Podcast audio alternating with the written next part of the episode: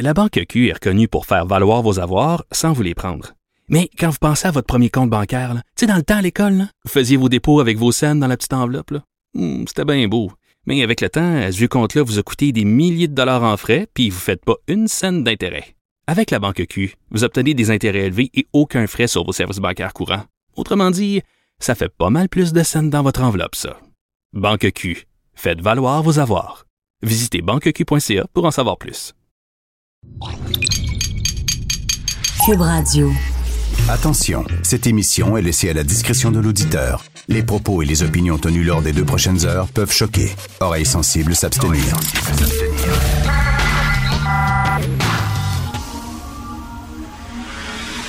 Martino. Richard Martineau. Politiquement incorrect. Le premier ministre conservateur d'un gouvernement conservateur. Cube Radio. Bonjour, euh, j'espère que vous avez eu un excellent week-end. Bon lundi, merci d'écouter Cube Radio et Politiquement Incorrect. On vient d'entendre Gabriel Nadeau-Dubois qui sera des nôtres dans à peu près une heure, vers 9h, 9h05 ici à l'émission. On va revenir sur leur congrès, bien sûr. Ils ont reçu, à chaque année, ils reçoivent des, euh, des amis, des, euh, des, euh, des camarades, des compagnons de route euh, de l'étranger. Et euh, à un moment donné, c'était Jean-Luc Mélenchon, euh, ce gars-là euh, de, de la gauche de la gauche, là, la gauche radicale en France, qui était venu voir Gabriel Nadeau-Dubois, les gens de Québec solidaire, qui était un peu leur mentor euh, idéologique. Et euh, cette année, c'était les, des représentants des Democratic Socialites of America. C'est les socialistes, en fait. Democratic Socialists of America, c'est un regroupement de socialistes qui, euh, aux États-Unis. Euh, L'ancien Parti socialiste des États-Unis qui n'existe plus, euh, qui sont venus voir comment ça se passait à Québec solidaire pour faire des ponts, discuter, etc. Parce que le mouvement socialiste, ça va tellement bien. Les régimes socialistes dans ce bas monde, ça a tellement bien fonctionné. Hugo Chavez au Venezuela, c'est une réussite extraordinaire. Le- le gars, il avait les plus grandes ressources pétrolières au monde. Les plus grandes ressources pétrolières au monde. C'est un des pays les plus pauvres sur la planète. Il a tout dilapidé. Il était assis sur des gonzillards de dollars. Je sais pas ce qu'il a fait avec ça, mais c'est le régime socialiste. Et moi, à un moment donné, j'ai parlé, je sais que c'est un classique, hein? Parler au chauffeur de taxi qui parle de son pays euh, d'origine. Mais le gars dans son pays d'origine, c'était un homme d'affaires prospère, tout allait bien, il faisait des grosses affaires et tout ça.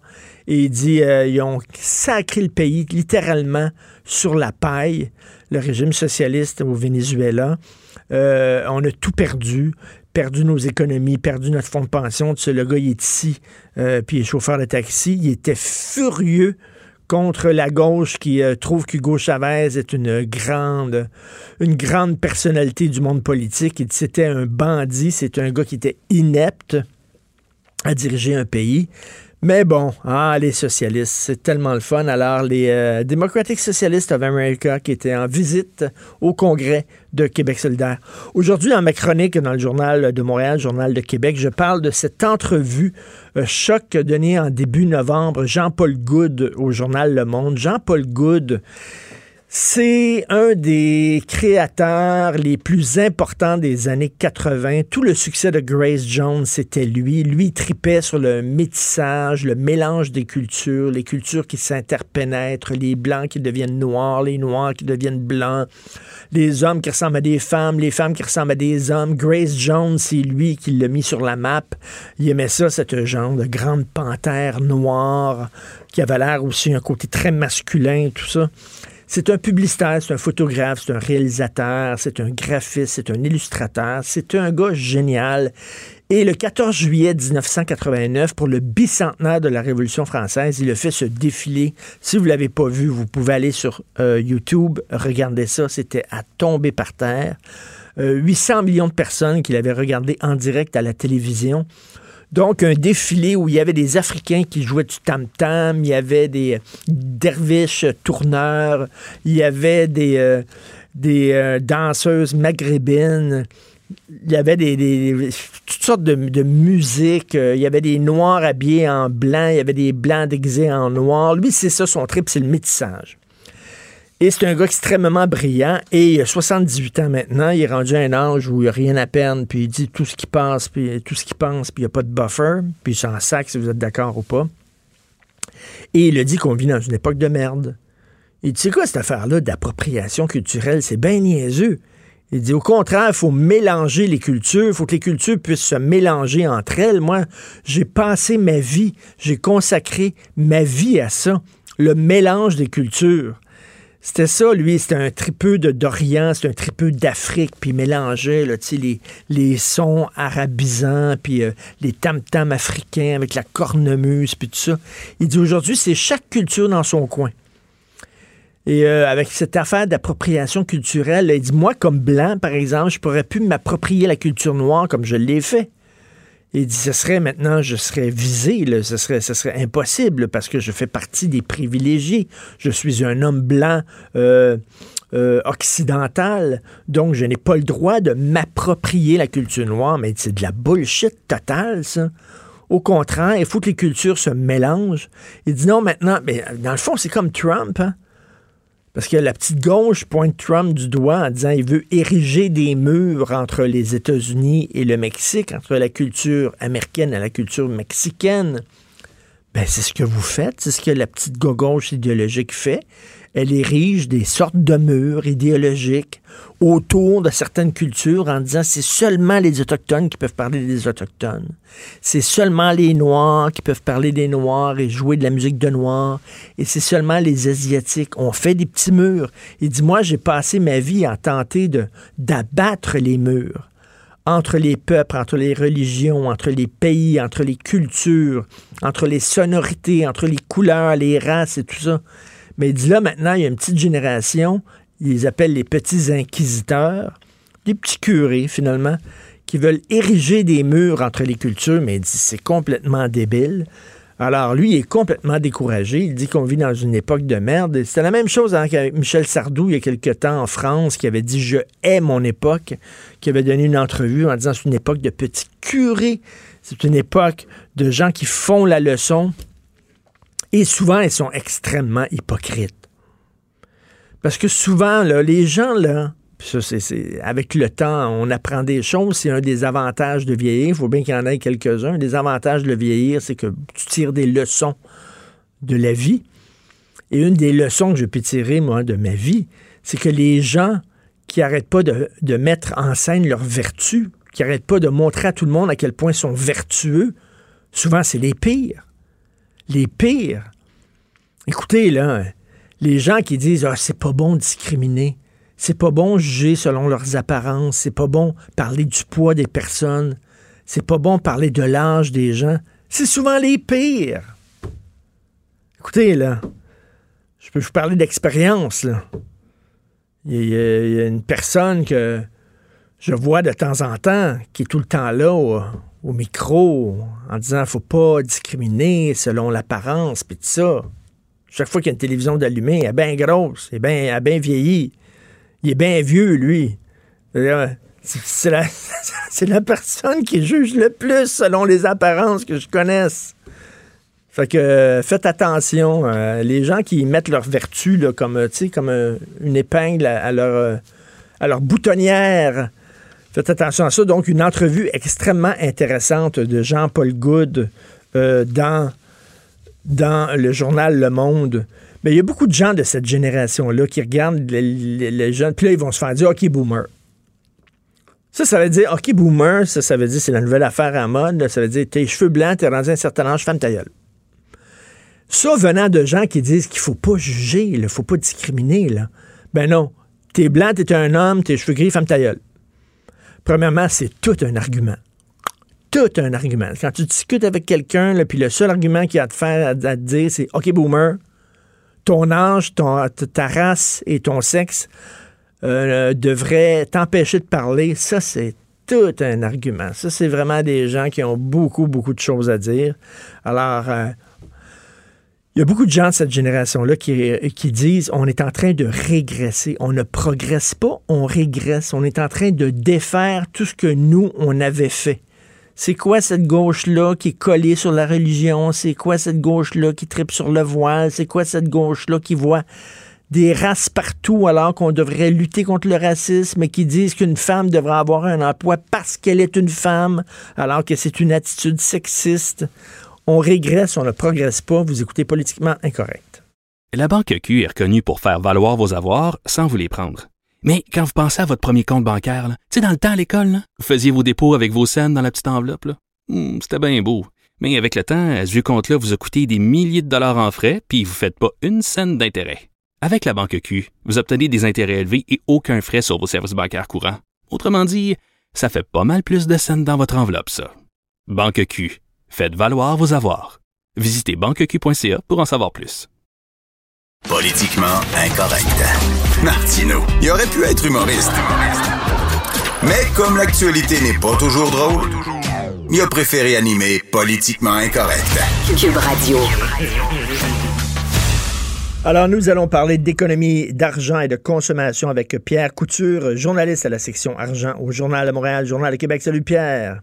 Salut Richard. Écoute, bien sûr, ce week-end, il y a eu ce dossier dans le Journal de Montréal, Journal de Québec, Oui. concernant les trains du REM qui ont été construits en Inde. Écoute, en Ontario, ils font pas ça. En Ontario, quand ils ont des gros projets comme ça, ils s'assurent de faire construire ça chez eux pour donner de la job chez eux. Mais nous autres, on est tellement généreux, on dit, tiens, on va aller faire construire ça en Inde. En Inde, euh, oui, exactement. Et, c'est pas juste en Ontario, hein. La plupart des provinces canadiennes ont du, euh, des, règles très strictes au niveau du contenu local.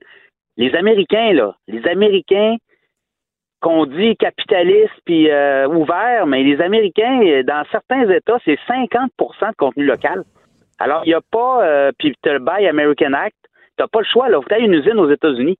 Et nous, on donne des contrats à Alstom au lieu de Bombardier. Bombardier avait une usine à la Pocatière. On l'a donné à Alstom. C'est un géant des trains français. Lui, euh, s'est viré de bord. Ben, je vais faire construire ça aux Indes, à- en Inde, hein, plutôt, là. Et, euh, bon, ben, c'est 280 millions qui partent. On a vu euh, un peu la qualité de vie des, des Indiens. Bon, ben, c'est dix fois moins cher. Ils sont payés dix fois moins cher. Donc, ça donne ce que on a vu. Et là, bon, on n'a aucune garantie est-ce que ces trains-là vont être de bonne qualité. Est-ce que ça va bien rouler? On n'a pas de garantie là, là- là-dessus non plus. Mais tu sais, on regarde les retombées économiques. C'est important, là. Je veux dire, c'est notre argent. Si on veut que notre argent ait des retombées, fasse travailler notre monde, imagine à la pocatière, pas de contrat. Là, les gars vont se mettre sur le chômage. Ça va coûter quand même assez cher, là, des, des, des alors euh, qu'on aurait pu exiger au minimum un 30 ou 40% de contenu local. On l'a pas fait. Et ça, on se ramasse avec. Ben ça, c'est quoi? C'est parce ça. que l'im- l'important pour nous autres, c'est de, de, de couper dans les prix, que ça coûte moins cher. On s'en fout que ça soit Ben, fait c'est- ailleurs. je pense que c'était l'importance accordée par la Caisse de dépôt. Clairement, écoute, la Caisse de dépôt est actionnaire de Bombardier en plus. Bombardier Transport. Fait que là, tu te dis, je, je, je, je, je crois même pas en mon, en mon placement avec Bombardier Transport. Je donne ça à son compétiteur. Quand même, là, c'est, du grand Michael Sebia, ça. euh, on, en, on s'en était parlé la semaine dernière, là. C'est, pas, pas très glorieux, là. Non, non, mais c'est parce qu'on veut aider les, les, les pays, euh, les pays qui ont de la difficulté à s'en sortir. C'est pour ça, c'est par Oui, générosité, mais nos c'est par gars ici, là. Les, les gars qui n'ont pas de contrat, là, eux vont se mettre sur le chômage, donc ça va nous coûter quand même de l'argent. Là. On a essayé de l'économiser d'un bord, mais on va payer des, des, des prestations d'assurance chômage de l'autre côté. Je sais pas, je sais pas qu'est-ce qui, je sais pas qu'est-ce qui est arrivé. Il y a une bulle au cerveau, je sais pas ce qui est arrivé, mais Mais comment il justifie, à- comment il justifie ça, lui? ah ben lui il parlait du coût. Non non, lui c'était zéro contenu. Écoute, on se bat dans le Bombardier se bat dans le monde, il y a des contenus locaux partout exigés par les pays. Euh, et ici, ben, ça a été, je sais pas, euh, ils, ont, ils ont été très critiqués, hein, la CAC l'a très critiqué. C'est sûr que la CAC pour le, le tramway de Québec exige dans l'appel d'offres du contenu local et on pense que Bombardier aurait des chances de l'avoir. Euh, mais dans le cas du REM, j'ai pas compris. Les libéraux, à l'époque, c'était les libéraux de, de Philippe Couillard. J'ai pas compris là non plus pourquoi on n'a pas décidé d'exiger du contenu local. Je pense que tout le monde l'a échappé là-dedans. Ben oui, ben j'imagine qu'il va falloir changer la loi pour justement obliger euh, ce, ce- Ben, en ce- fait, c'est pas la loi, c'est quand l'appel d'offres est fait, faut qu'il y ait du contenu local. Donc, Mm. c'est au gouvernement, les gouvernements qui sont au-dessus, là, ben, de dire non, non, non, attends une minute, là, je pense qu'on s'est mal compris. Faut mettre du contenu local. Écoute, euh, le, le torchon brûle encore, Ju- Julia Wine, puis euh, la SAQ, c'est complètement délirant, cette histoire-là. Ben, c'est des... ben, écoute, moi, je me souviens, il y a trois ans, à peu près il y a trois ans, j'avais écrit là-dessus. Puis il y avait eu une espèce de d'entente euh, à l'unanimité. Les députés euh, à l'Assemblée nationale avaient décidé que les cépages, on pouvait les mettre. Mais là, c'est les appellations. Et là, dans le cas de Julia's Wine, lui, il vend beaucoup de vin chez Costco, dans les IGA. OK, mais attends une minute, là, les gens là, qui sont pas vraiment au fait, le cépage, Ouais, c'est appellation, c'est quoi, là? Bon, les cépages, tu peux mettre, euh, mettons, un pinot noir ou euh, les appellations, mettons, de l'Oregon. Euh, Actuellement, il peut juste mettre États-Unis sur sa bouteille de vin. Pourquoi? Alors, mettons, euh, ben parce que la loi l'empêche, la SAQ veut pas qu'il y ait comme dans la SAQ. Autrement dit, on pénalise le consommateur d'avoir accès à de l'information sur sa bouteille de vin. Et lui, il trouve ça insensé parce que tout euh, il est tout en règle, tous ses, ses- ses papiers sont, sont en règle. Et lui, il arrive au Québec, il doit changer les étiquettes pour euh, satisfaire les demandes de la SAQ qui ne veut pas avoir les appellations sur les, les étiquettes. Attends, mais mettons un vin, là, un, vin français, tu n'as pas, pas le droit de dire de quelle région ça vient. C'est rien qu'un vin français. Vin français, that's it. Vin de France. Mais pourquoi? Alors là. non, non, mais pourquoi? Moi, je, je veux qu'on Ben, la m'explique. là. SAQ. La SAQ bloque. La SAQ veut pas que, euh, dans le fond, les vins d'épicerie, de dépanneurs viennent concurrencer son marché à elle. C'est, du protectionnisme contre les consommateurs. Quand on vous dit que la SAQ peut, peut déraper solide, là, un monopole, ben c'est ça. Elle empêche les, les, les, les gens qui importent du vin en vrac puis qui embouteillent au Québec d'avoir complètement des informations euh, qui puissent aider le consommateur à se retrouver. Alors, Alain euh, Laure Mounir, qui est le propriétaire de Julia's Wine, dit écoute, moi, ça n'a aucun sens. C'est contre les tout ce qui est euh, accès à l'information. On induit le consommateur en erreur. On ne lui donne pas l'information sur le produit. Alors, c'est très, très compliqué. Puis, ça relève d'Ottawa, hein, tout ça. faut pas oublier, là. La SAQ vient jouer dans les plates-bandes d'Ottawa parce que tout ce qui est étiquetage, tout ce qui est euh, alimentaire, c'est Ottawa qui décide ça. Alors, la SAQ s'est donné des droits entre les, les règles d'Ottawa et euh, ce qu'elle peut permettre dans les, les, les les dépanneurs. Alors, c'est un monopole qui protège son monopole et euh, c'est une guerre entre importateurs de vin et la SAQ. C'est complètement ridicule. Imagine-toi un pays, toi, là, où tu peux acheter tout, n'importe quoi dans des boutiques privées, sauf des souliers. Les souliers, il faudrait que tu à la Société des souliers du Québec. Puis là, pour acheter tes souliers, ce serait là. Les dépanneurs auraient le droit de vendre des crocs, puis des sandales, puis des gougounes, c'est tout. Mais pour avoir des beaux souliers, ce serait seulement euh, au gouvernement. Les gens diraient c'est complètement débile. Mais, mais je pense dans le monde, on est les seuls à faire ça. Je pense que Cuba puis la Chine font pas ça, la Corée du Nord non plus. non, pensez-y, là. Non, non, pensez-y. On n'a pas le droit d'avoir l'information complète sur une bouteille de vin. C'est- complètement débile. C'est complètement. Donc, le Julia Wine, il songe à avoir des recours judiciaires, mais euh, c'est que, quelles sont ses bases pour ce recours-là? Je sais pas s'il va Ben, lui, c'est la liberté d'expression. En Ben fait, oui. qu'il dit, il avait, il avait engagé Julius Grave, là, trois ans. Euh, puis lui, dans le fond, c'est la liberté d'expression. Le consommateur a droit d'avoir l'information en temps, en temps et lieu là, sur sa bouteille de vin. C'est aussi simple que ça, mais je pense que ça passerait quand même en cours. là. En tout cas, c'est vraiment, ça fait des années que ça dure. Je t'ai lu là-dessus, moi. Ça fait, écoute, 3-4 ans, comme tu dis, avec Mais- Julia Wine. La CAQ là-dedans, là, la CAQ avait l'unanimité. Euh, Souvenez-vous de François Bonnardel qui drivait tous ces dossiers-là Ben oui. pour la CAQ à l'époque. Et il semblait avoir une unanimité. Et là, il, apparemment, encore une il fois, c'est la. SAQ qui est revenue par en arrière puis qui a dit non, non, on, ça, on peut, on le permet, mais pas celle-là. Tu sais, Alors, la SAQ euh, qui nous dit euh, euh, buvez avec modération, mais dans le fond, euh, c'est c'est pas ça qu'ils veulent, parce que plus on boit, meilleur c'est pour le gouvernement. Même chose pour euh, le solaire, puis tout ça. Hydro-Québec nous disent, tu sais, faites attention, dépensez pas trop d'électricité, mais si on les prend au mot, puis au pied de la lettre, puis effectivement, on fait attention, puis on utilise moins d'électricité, ben c'est Hydro-Québec Ouais. qui va se retrouver dans la marde, là. ils vont essayer de la revendre aux Américains à 2 cents, 3 cents, alors qu'ils nous la vendent à 7, 8 cents actuellement ici au Québec. Parce que Alors, là, il y a ça. l'engouement des Québécois pour l'énergie solaire, Oui. là, ça, ça fonctionne, Oui, oui. mais ça, ça fait du mal à Hydro-Québec. Ben, ce qu'Hydro-Québec dit, dans le fond, c'est que si euh, il y a des gens qui consomment, euh, ben, en fait, qui se font mettre des panneaux solaires puis qui consomment moins d'électricité dans le réseau et qui sont capables peut-être d'en revendre parce que tu as le droit d'en d'en filer à Hydro-Québec, ils te rachètent, hein. Ils te donnent des crédits sur ta consommation euh, après ça. Euh, eh ben, ça fait en sorte que ça libère des mégawatts pour d'autres euh, projets ou d'autres euh, euh, activités. Là, on voit venir, dans le fond, d'ici 2029, on nous dit l'engouement du solaire tellement fort. On parle d'1,3 TWh par année d'électricité qu'on pourrait économiser parce que les panneaux solaires vont produire de l'électricité. Et ça, ça va libérer des mégawatts pour les voitures électriques qui s'en viennent euh, et euh, aussi les centres de données. Alors pour Hydro-Québec, ben, c'est une occasion de peut-être pas construire un barrage et de, de prendre euh, la consommation épargnée des Québécois par le solaire pour la refiler sur le réseau à quelqu'un d'autre. Parce que si Alors, on, chauffe moins, si on chauffe moins, puis on se met des plures de laine, puis on commence à avoir l'énergie solaire, puis etc., là, Hydro-Québec va, va voir ses revenus chuter. Puis une des missions d'Hydro-Québec, c'est de rapporter de l'argent dans les coffres de l'État. Oui, ben là, Hydro-Québec nous dit, écoutez, actuellement, là, les panneaux solaires aux États-Unis, dans l'État de New York, Nouvelle-Angleterre, ça fait très mal à Hydro-Québec parce que euh, ça, ça empêche, en fait, les exportations. Les, gens s'autoproduisent tellement, ça va tellement bien, puis ça, il s'en met beaucoup, là. Depuis, je te dirais, un an, là, euh, aux États-Unis, il s'est tellement mis de Ben- panneaux solaires sur les maisons que ça fait perdre des revenus Ben- actuellement d'hydro ben- à l'exportation. Tout bad pour eux. Merci beaucoup, Pierre Couture. On te lit dans le Journal de Montréal, Journal de Québec. Merci. Salut, Richard. Politiquement incorrect. À Cube Radio et sur LCN, le commentaire de Richard Martineau avec Jean-François Guérin. Cube Radio. Salut Richard. Salut Jean-François. Grand sondage léger ce matin. Euh, on se rend compte que les Québécois sont inquiets par la situation du français. 70% des francophones sont inquiets de la situation du français au Québec. J'imagine c'est surtout Montréal.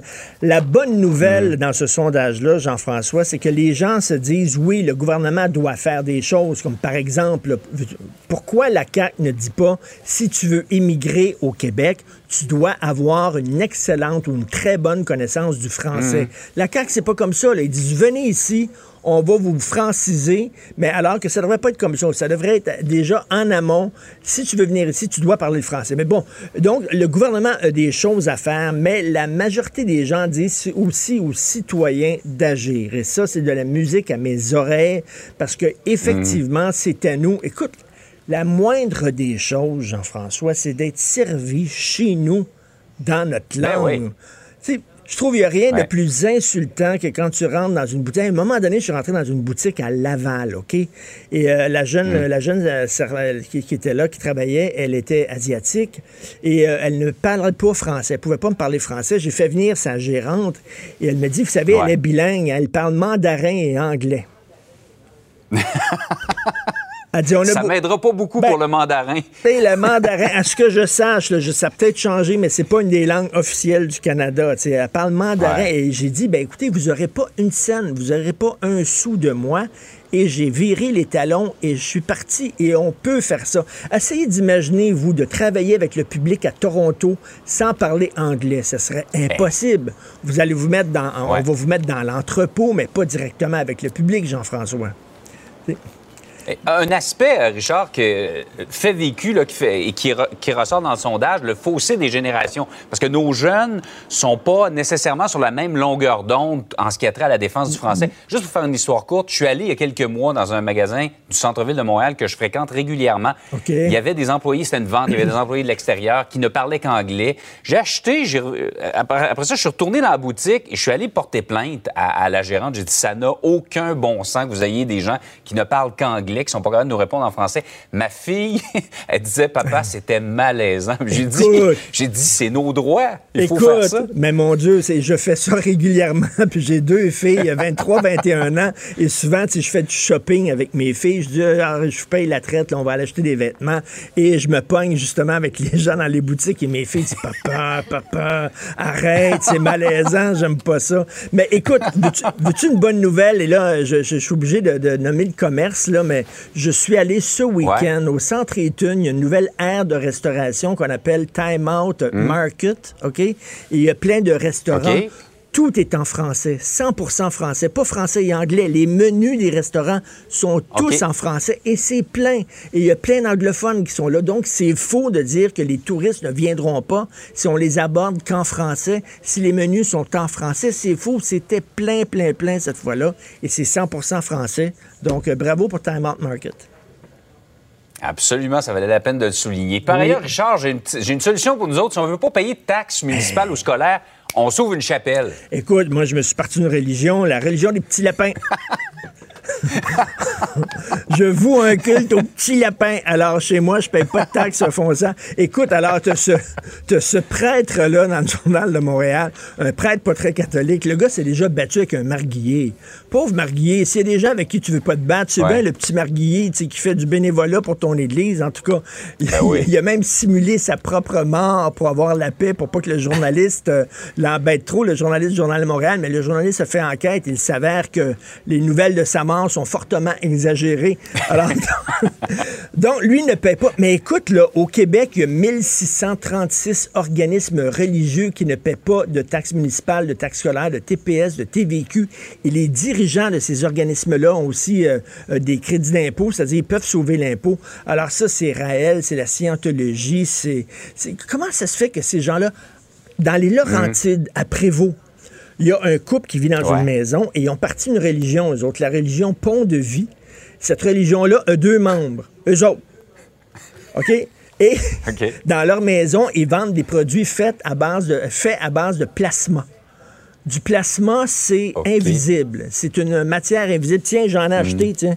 Regarde, j'en ai acheté du plasma chez eux. J'ai deux livres de plasma dans les mains, là.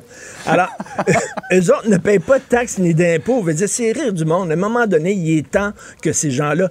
Et il y, a, quelques années, il y a un journaliste du Journal de Montréal, Nicolas Lachance, euh, il dit pour te partir une religion, ça prend quelques minutes. Lui, ça lui a pris 20 minutes, 200 dollars. Tu remplis un formulaire, ta religion, bon, mais approuvé par le gouvernement. Tu payes pas de taxes, tu payes pas d'impôts. Moi, je te le dis, là. Je pense ça cet après-midi, la religion ben des petits lapins. Ça va poigner. Venez un bon filon avec des petits lapins. C'est excellent. Il est temps que les organismes religieux paient leur juste part d'impôts. Les sectes et les grosses religions aussi.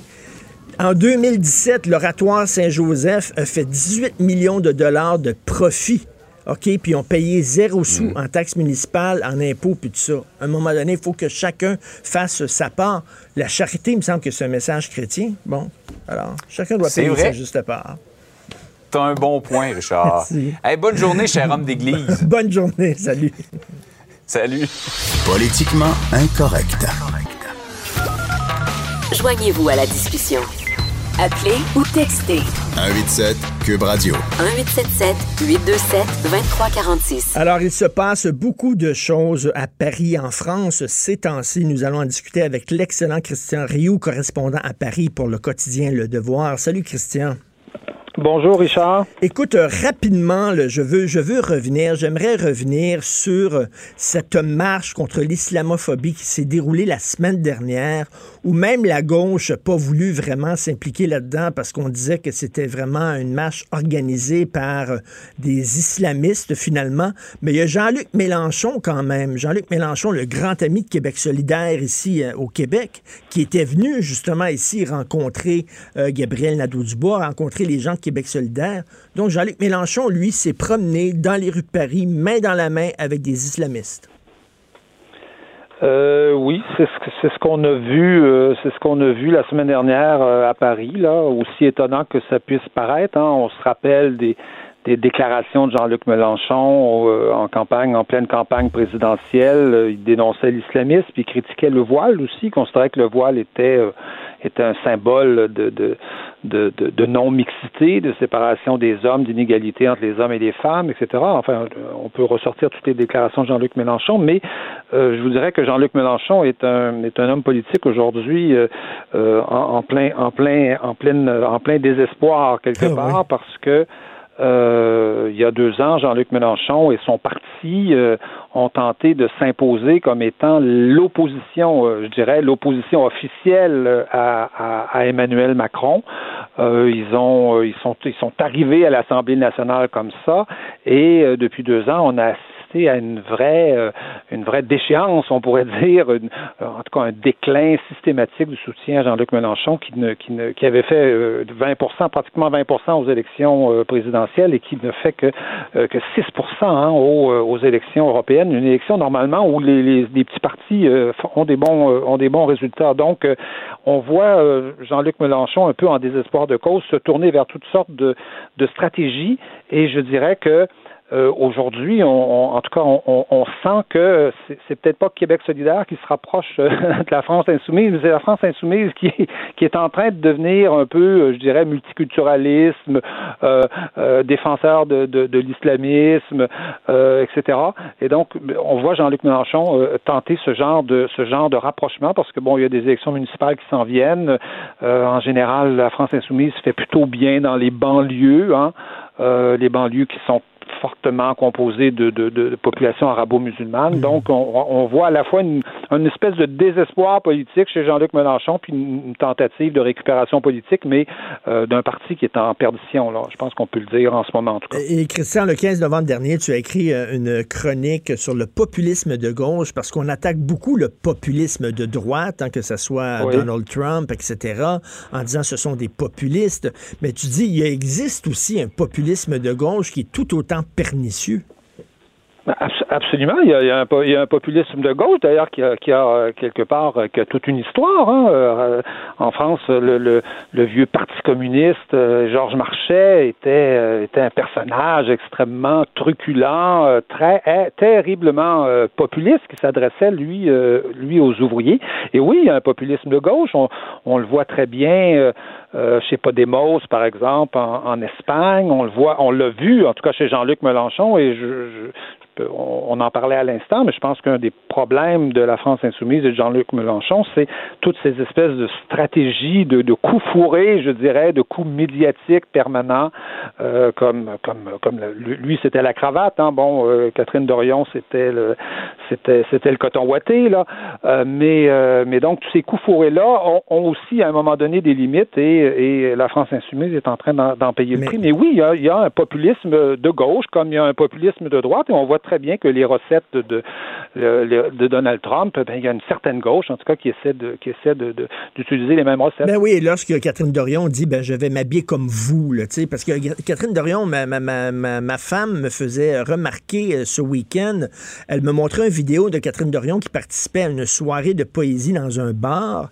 Elle était très bien habillée, très correcte, très bien habillée. Alors, tu dis, dans une soirée de poésie, elle s'habillait bien, mais à l'Assemblée nationale, elle venait en coton ouaté, puis elle dit, oui, mais moi, je représente le peuple, je m'habille comme les gens du peuple et tout ça pour mieux les représenter. Il y a un côté très populiste là-dedans. Là il y, a, un côté très populiste, c'est-à-dire, enfin, euh, Catherine Dornion prétend représenter le peuple et le représenter contre quoi? Contre l'Assemblée nationale, c'est-à-dire qu'elle elle, elle, elle, elle, refuse la règle de l'Assemblée nationale qui est celle d'un certain d'un certain décorum, de, on s'habille pour pas trop se faire remarquer parce que l'importance à l'Assemblée nationale, c'est pas c'est pas la façon dont on est habillé, c'est ce qu'on dit. L'Assemblée nationale étant supposée représenter la nation québécoise. Catherine Dorion arrive là, a dit non, vous me représentez pas. Moi, je, moi, je suis, moi, je suis ailleurs. Je suis, autre chose. Je représente un autre peuple, peut-être. Je sais, on ne sait pas trop euh, lequel. Mais euh, je vous parlais de Georges Marchais tout à l'heure ou de Jean-Luc Mélenchon qui se réfèrent aux autres toujours au milieu ouvrier, au milieu populaire. Mais quand je regarde Catherine Dorion, j'ai, j'ai pas du tout l'impression que c'est ces milieux-là que Mme Dorion veut représenter. On a beaucoup plus l'impression que Mme Dorion représente les, les bobos du, de la Haute-Ville de Québec ben ou, du plateau Mont-Royal. Euh, donc, alors, ça serait un populisme de bobos euh, on pourrait l'appeler dans des termes marxistes un, populiste petit bourgeois, peut-être. peut-être que c'est ça. Peut-être que c'est ça finalement. On, verra parce que tout ça c'est en formation, hein, c'est en train de se faire. Mais il y, a un politologue, euh, Éric Montigny, un politologue québécois, euh, qui écrivait récemment dans une revue de sciences politiques très sérieuse que Québec solidaire était le premier parti politique populiste au Québec. Ah oui, ok. Oui, absolument. Et Christian, Christian, vous avez écrit aussi, publié un texte sur euh, les Gilets jaunes un an plus tard, parce que là, les Gilets jaunes rêvent de repartir le mouvement qui avait un peu perdu, euh, perdu de gaz. Euh, qu'est-ce qui, quel bilan on peut tirer de, de tout ce phénomène-là, de ce mouvement-là? Écoutez, je pense que le d'abord, je pense qu'il serait temps de dire que les Gilets jaunes, c'est terminé. Hein. Euh, mm-hmm. euh, grande manifestation il y a un an, c'était 300 000 personnes dans toute la France. En fin, en fin de semaine, on a réuni à peine un peu plus de 20 000 personnes, semble-t-il. Ça s'est plutôt bien passé dans les régions parce que c'est toujours là que le mouvement des Gilets jaunes a été, mais euh, c'est même plus 10 hein, de, de, de, de, cette population-là. Euh, donc, et, et moi, je, je, je, ce qui fait que d'ailleurs, ils sont tellement pas nombreux qu'ils sont investis par toutes sortes de mouvements comme les Black Blocs, principalement à Paris, qui utilisent dans le fond les gilets jaunes pour pour casser, pour pour pour, pour promouvoir mmh. leurs idées un peu anarchisantes, hystériques. Et il reste euh, vous savez que dans, dans, tous les mouvements contestataires, si vous enlevez 95 des gens, les 5% là, euh, têtus, euh, acharnés, hystériques qui restent, en général, c'est pas nécessairement les plus les plus brillants. C'est un peu ça qui se produit avec, avec les Gilets jaunes aujourd'hui. Ceci dit, je pense que on pourrait dire, en tout cas, que les Gilets jaunes, quelque part en France, ont gagné parce que la politique d'Emmanuel Macron a changé radicalement hein, depuis, euh, depuis les Gilets jaunes. Emmanuel Macron qui s'était quand même fait élire sur l'idée de restreindre les déficits, de contrôler la dette euh, et d'aller essayer de convaincre l'Allemagne de dépenser un peu, un peu d'argent, eh bien, aujourd'hui, a complètement changé de, stratégie. Euh, lui-même déclarait à The Economist il n'y a pas longtemps que la règle du 3% de déficit, c'est terminé. Il a dépensé 7 milliards pour les Gilets jaunes.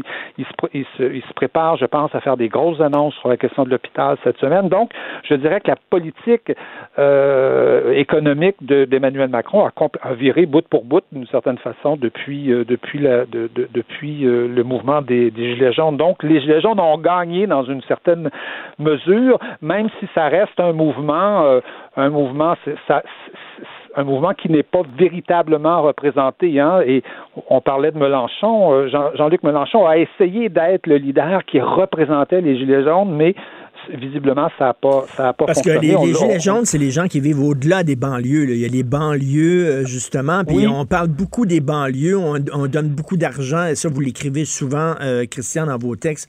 On investit beaucoup d'argent dans les banlieues, des centres culturels, des gymnases, mais les gens qui vivent au-delà des banlieues, là, que ce soit les paysans, que ce soit des gens qui n'ont même pas assez d'argent pour vivre dans des banlieues, eux se sentent totalement euh, laissés pour compte. Oui, Absolument. C'est des gens euh, souvent où les services publics sont, sont un peu en, en déshérence. Les transports en commun, euh, euh, même s'il y a quand même beaucoup de transports en commun en France par rapport à chez nous, sont peu développés, en tout cas du moins, du moins selon les critères, les critères français. c'est des endroits aussi. vous savez, c'est c'est des couches de la population inorganisées. Les syndicats euh, sont pas présents dans ces lieux-là. Euh, c'est des, des, petits travailleurs autonomes très souvent, des petites entreprises, des salariés précaires, euh, des chômeurs, beaucoup, beaucoup, beaucoup de mères célibataires, hein, énormément parmi les jeunes. Vraiment des couches inorganisées. Pas, le, mm. pas la bonne vieille classe ouvrière là de, de syndiqués. Pas du tout, pas du tout. Ça n'a rien à voir avec ça. Ce qui explique aussi la désorganisation, puis ce qui explique donc la, la, la facilité que, ce, que certains groupes d'extrême gauche ont à infiltrer ces, ces, ces, ces couches-là et, et, et, à provoquer justement les, les violences qu'on voit, se, qu'on voit se produire. Ça ne pourrait pas se passer comme ça dans un syndicat où il y a des services d'ordre, où il y a du monde euh, habitué à faire ces choses-là. Et donc, c'est ça qui explique un peu, le, un peu la situation. Donc, c'est des couches un peu inorganisées. Euh, et, euh, et donc, euh, mais je pense qu'on doit parler, en tout cas, même si le gilet jaune va rester un symbole, probablement que ces manifestations, les petites manifestations vont se poursuivre, mais je pense qu'on peut parler d'un mouvement euh, qui a quelque part qui a fait son temps, mais hmm. qui a quand même dans le dans le quand on regarde aujourd'hui le bilan politique en France, euh, il y a beaucoup de il y a des politologues aujourd'hui qui disent que en France s'est formé au moment de au moment de l'élection présidentielle avec Emmanuel Macron ce qu'on pourrait appeler un bloc élitaire où, euh, où les cadres par exemple les les, les retraités et évidemment les, les, couches dirigeantes de la société économique là euh, euh ont, ont, élu leur gouvernement. Et que se forme de l'autre côté une sorte de bloc plus mmh. populaire. en tout cas, les gilets jaunes sont se sont visiblement rangés de ce côté de ce côté-là, en tout cas depuis depuis un an. On verra si euh, le parti, euh, si ce mouvement-là va, va repartir ou si c'est vraiment éteint. On continue à vous lire, bien sûr, dans le devoir. Merci beaucoup, Christian Rioux. C'est moi qui vous remercie. Au revoir. Merci. Au revoir. La Banque Q est reconnue pour faire valoir vos avoirs sans vous les prendre. Mais quand vous pensez à votre premier compte bancaire, tu sais, dans le temps à l'école, vous faisiez vos dépôts avec vos scènes dans la petite enveloppe. Hmm, c'était bien beau. Mais avec le temps, ce vieux compte-là vous a coûté des milliers de dollars en frais, puis vous ne faites pas une scène d'intérêt. Avec la banque Q, vous obtenez des intérêts élevés et aucun frais sur vos services bancaires courants. Autrement dit, ça fait pas mal plus de scènes dans votre enveloppe, ça. Banque Q, faites valoir vos avoirs. Visitez banqueq.ca pour en savoir plus. Martino.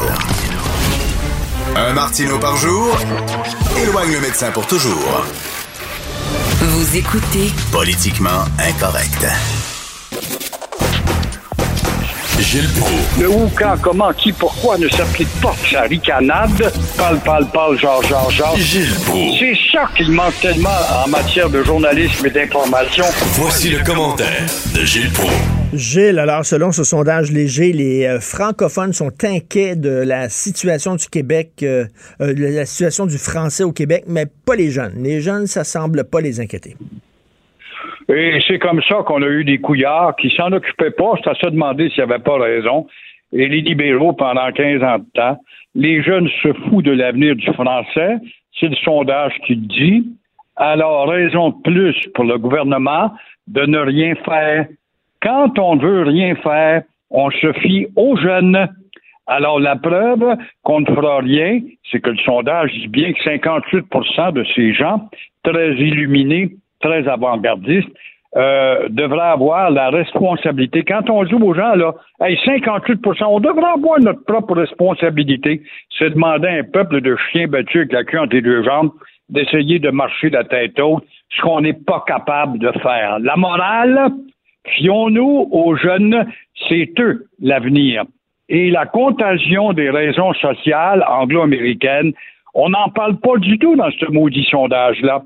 Je donne un exemple. Ce matin, mon cher Richard, comment peut-on avoir pu introduire sur la patinoire du centre billard où on fait du roller derby, un beau sport élégant, et on a créé une équipe à Montréal qui va porter le beau nom, qui le porte déjà avec ses chandails de New Skid euh, on the Block of Montreal. Ah, Comment ça se fait que personne, personne, personne dit Hey, mes têtes folles, il y a des limites à être irrespectueux? Non.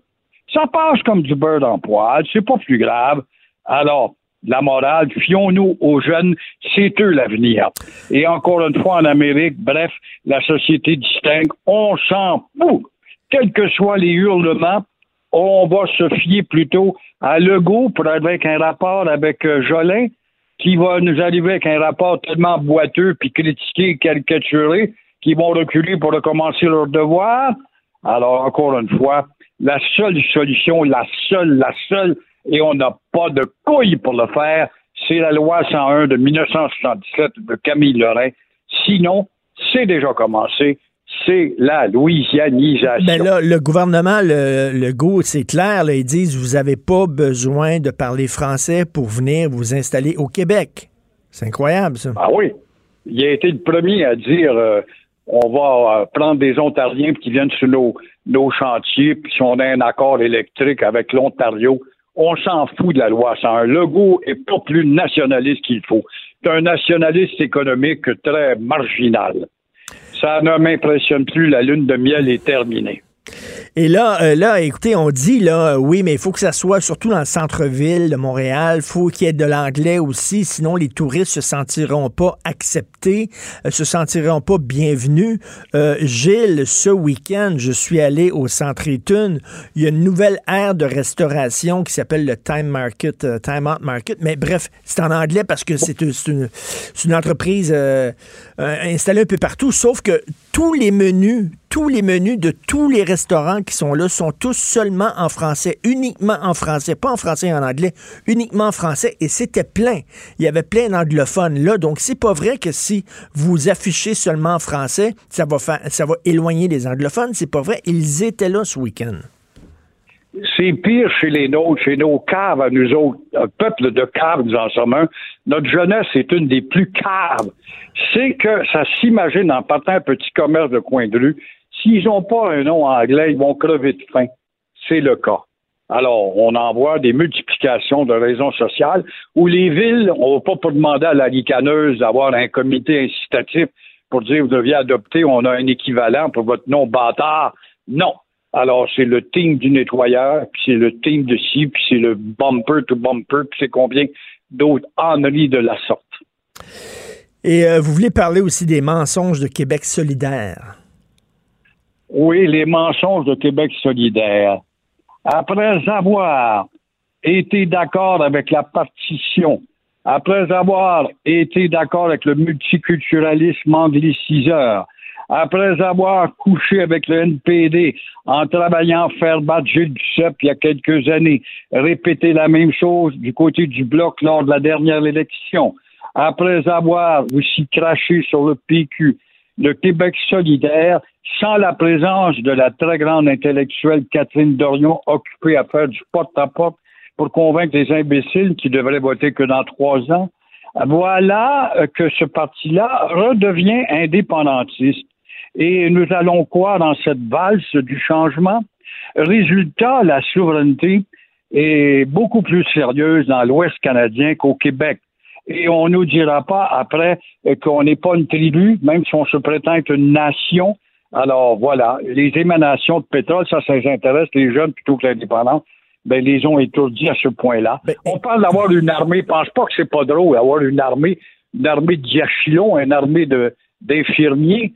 On a une armée bien spéciale comme le Costa Rica. On cite le Costa Rica, on aime donc ça. C'est un exemple. Il n'y a pas d'armée là-bas.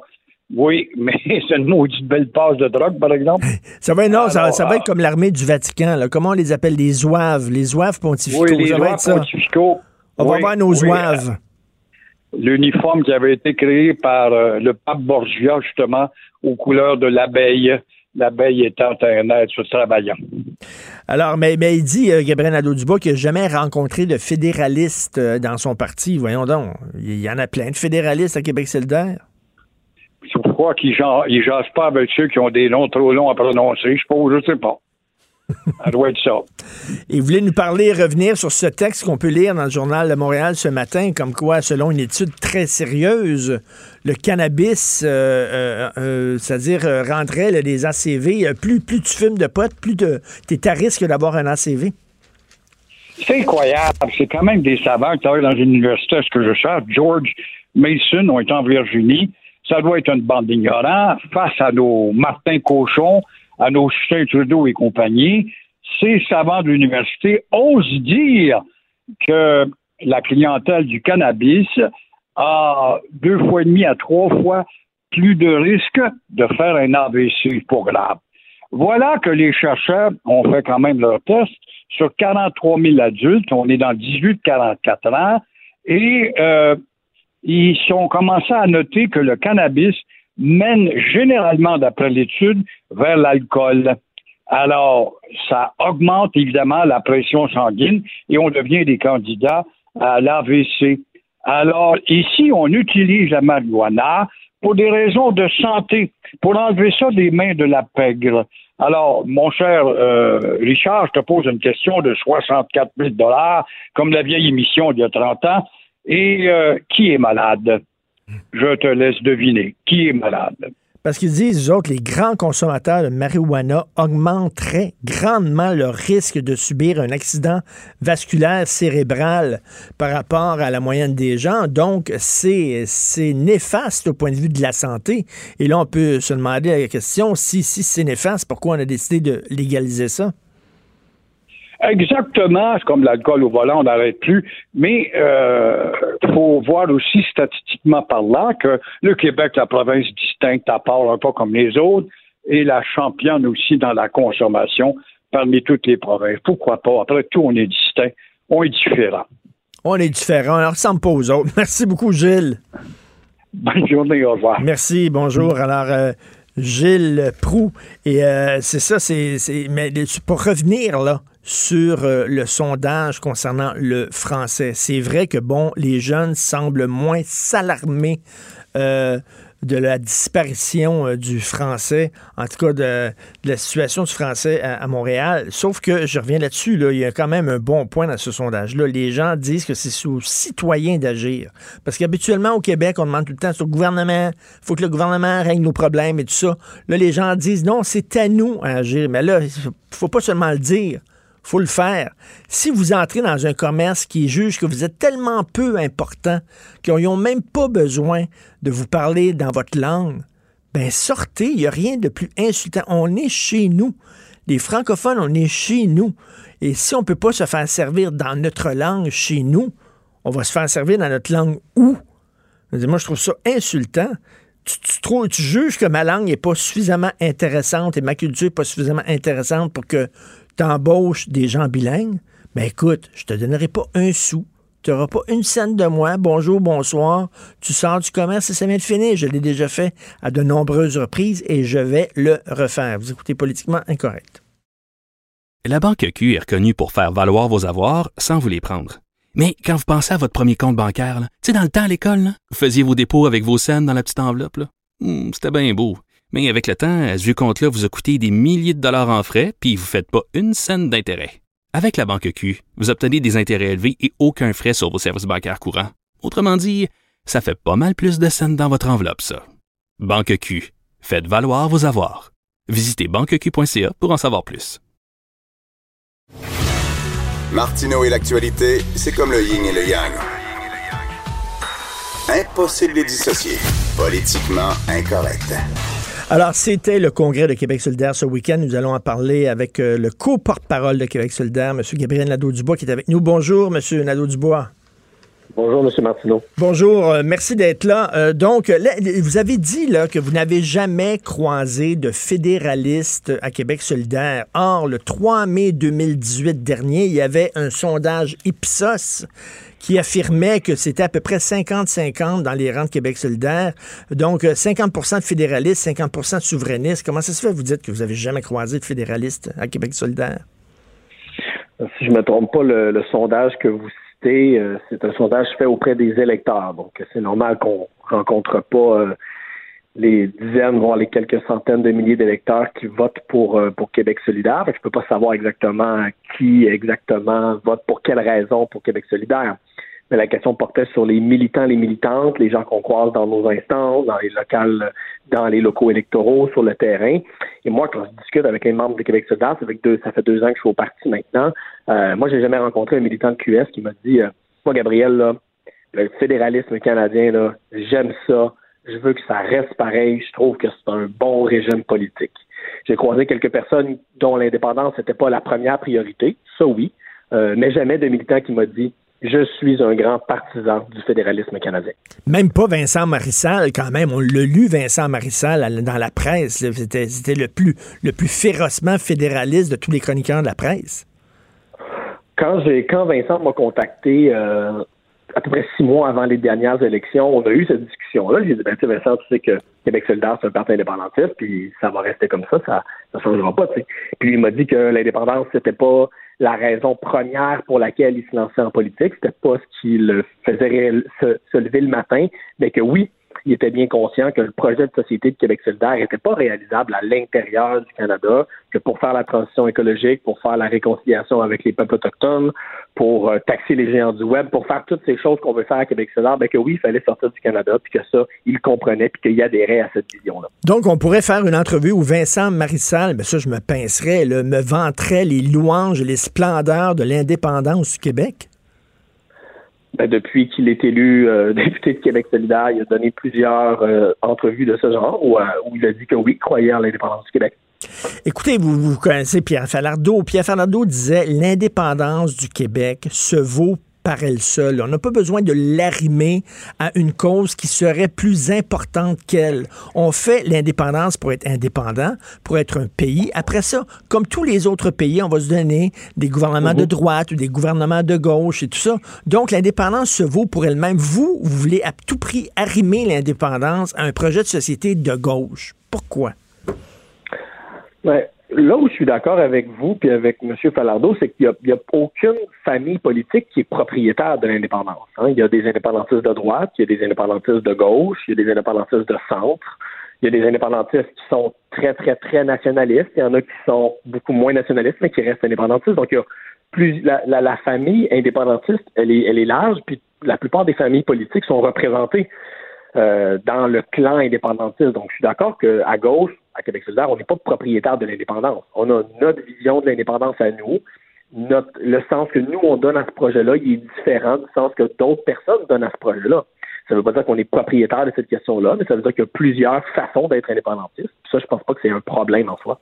Oui, mais la meilleure façon, justement, de, de, de, de, mettre le bâton des, dans les roues au projet indépendantiste, c'est de, multiplier les partis indépendantistes, vous multipliez les votes indépendantistes. Je veux dire, si on est indépendantiste et si c'est vraiment la cause principale là, euh, qui nous tient à cœur, il ne faut pas, faut pas diviser le vote indépendantiste.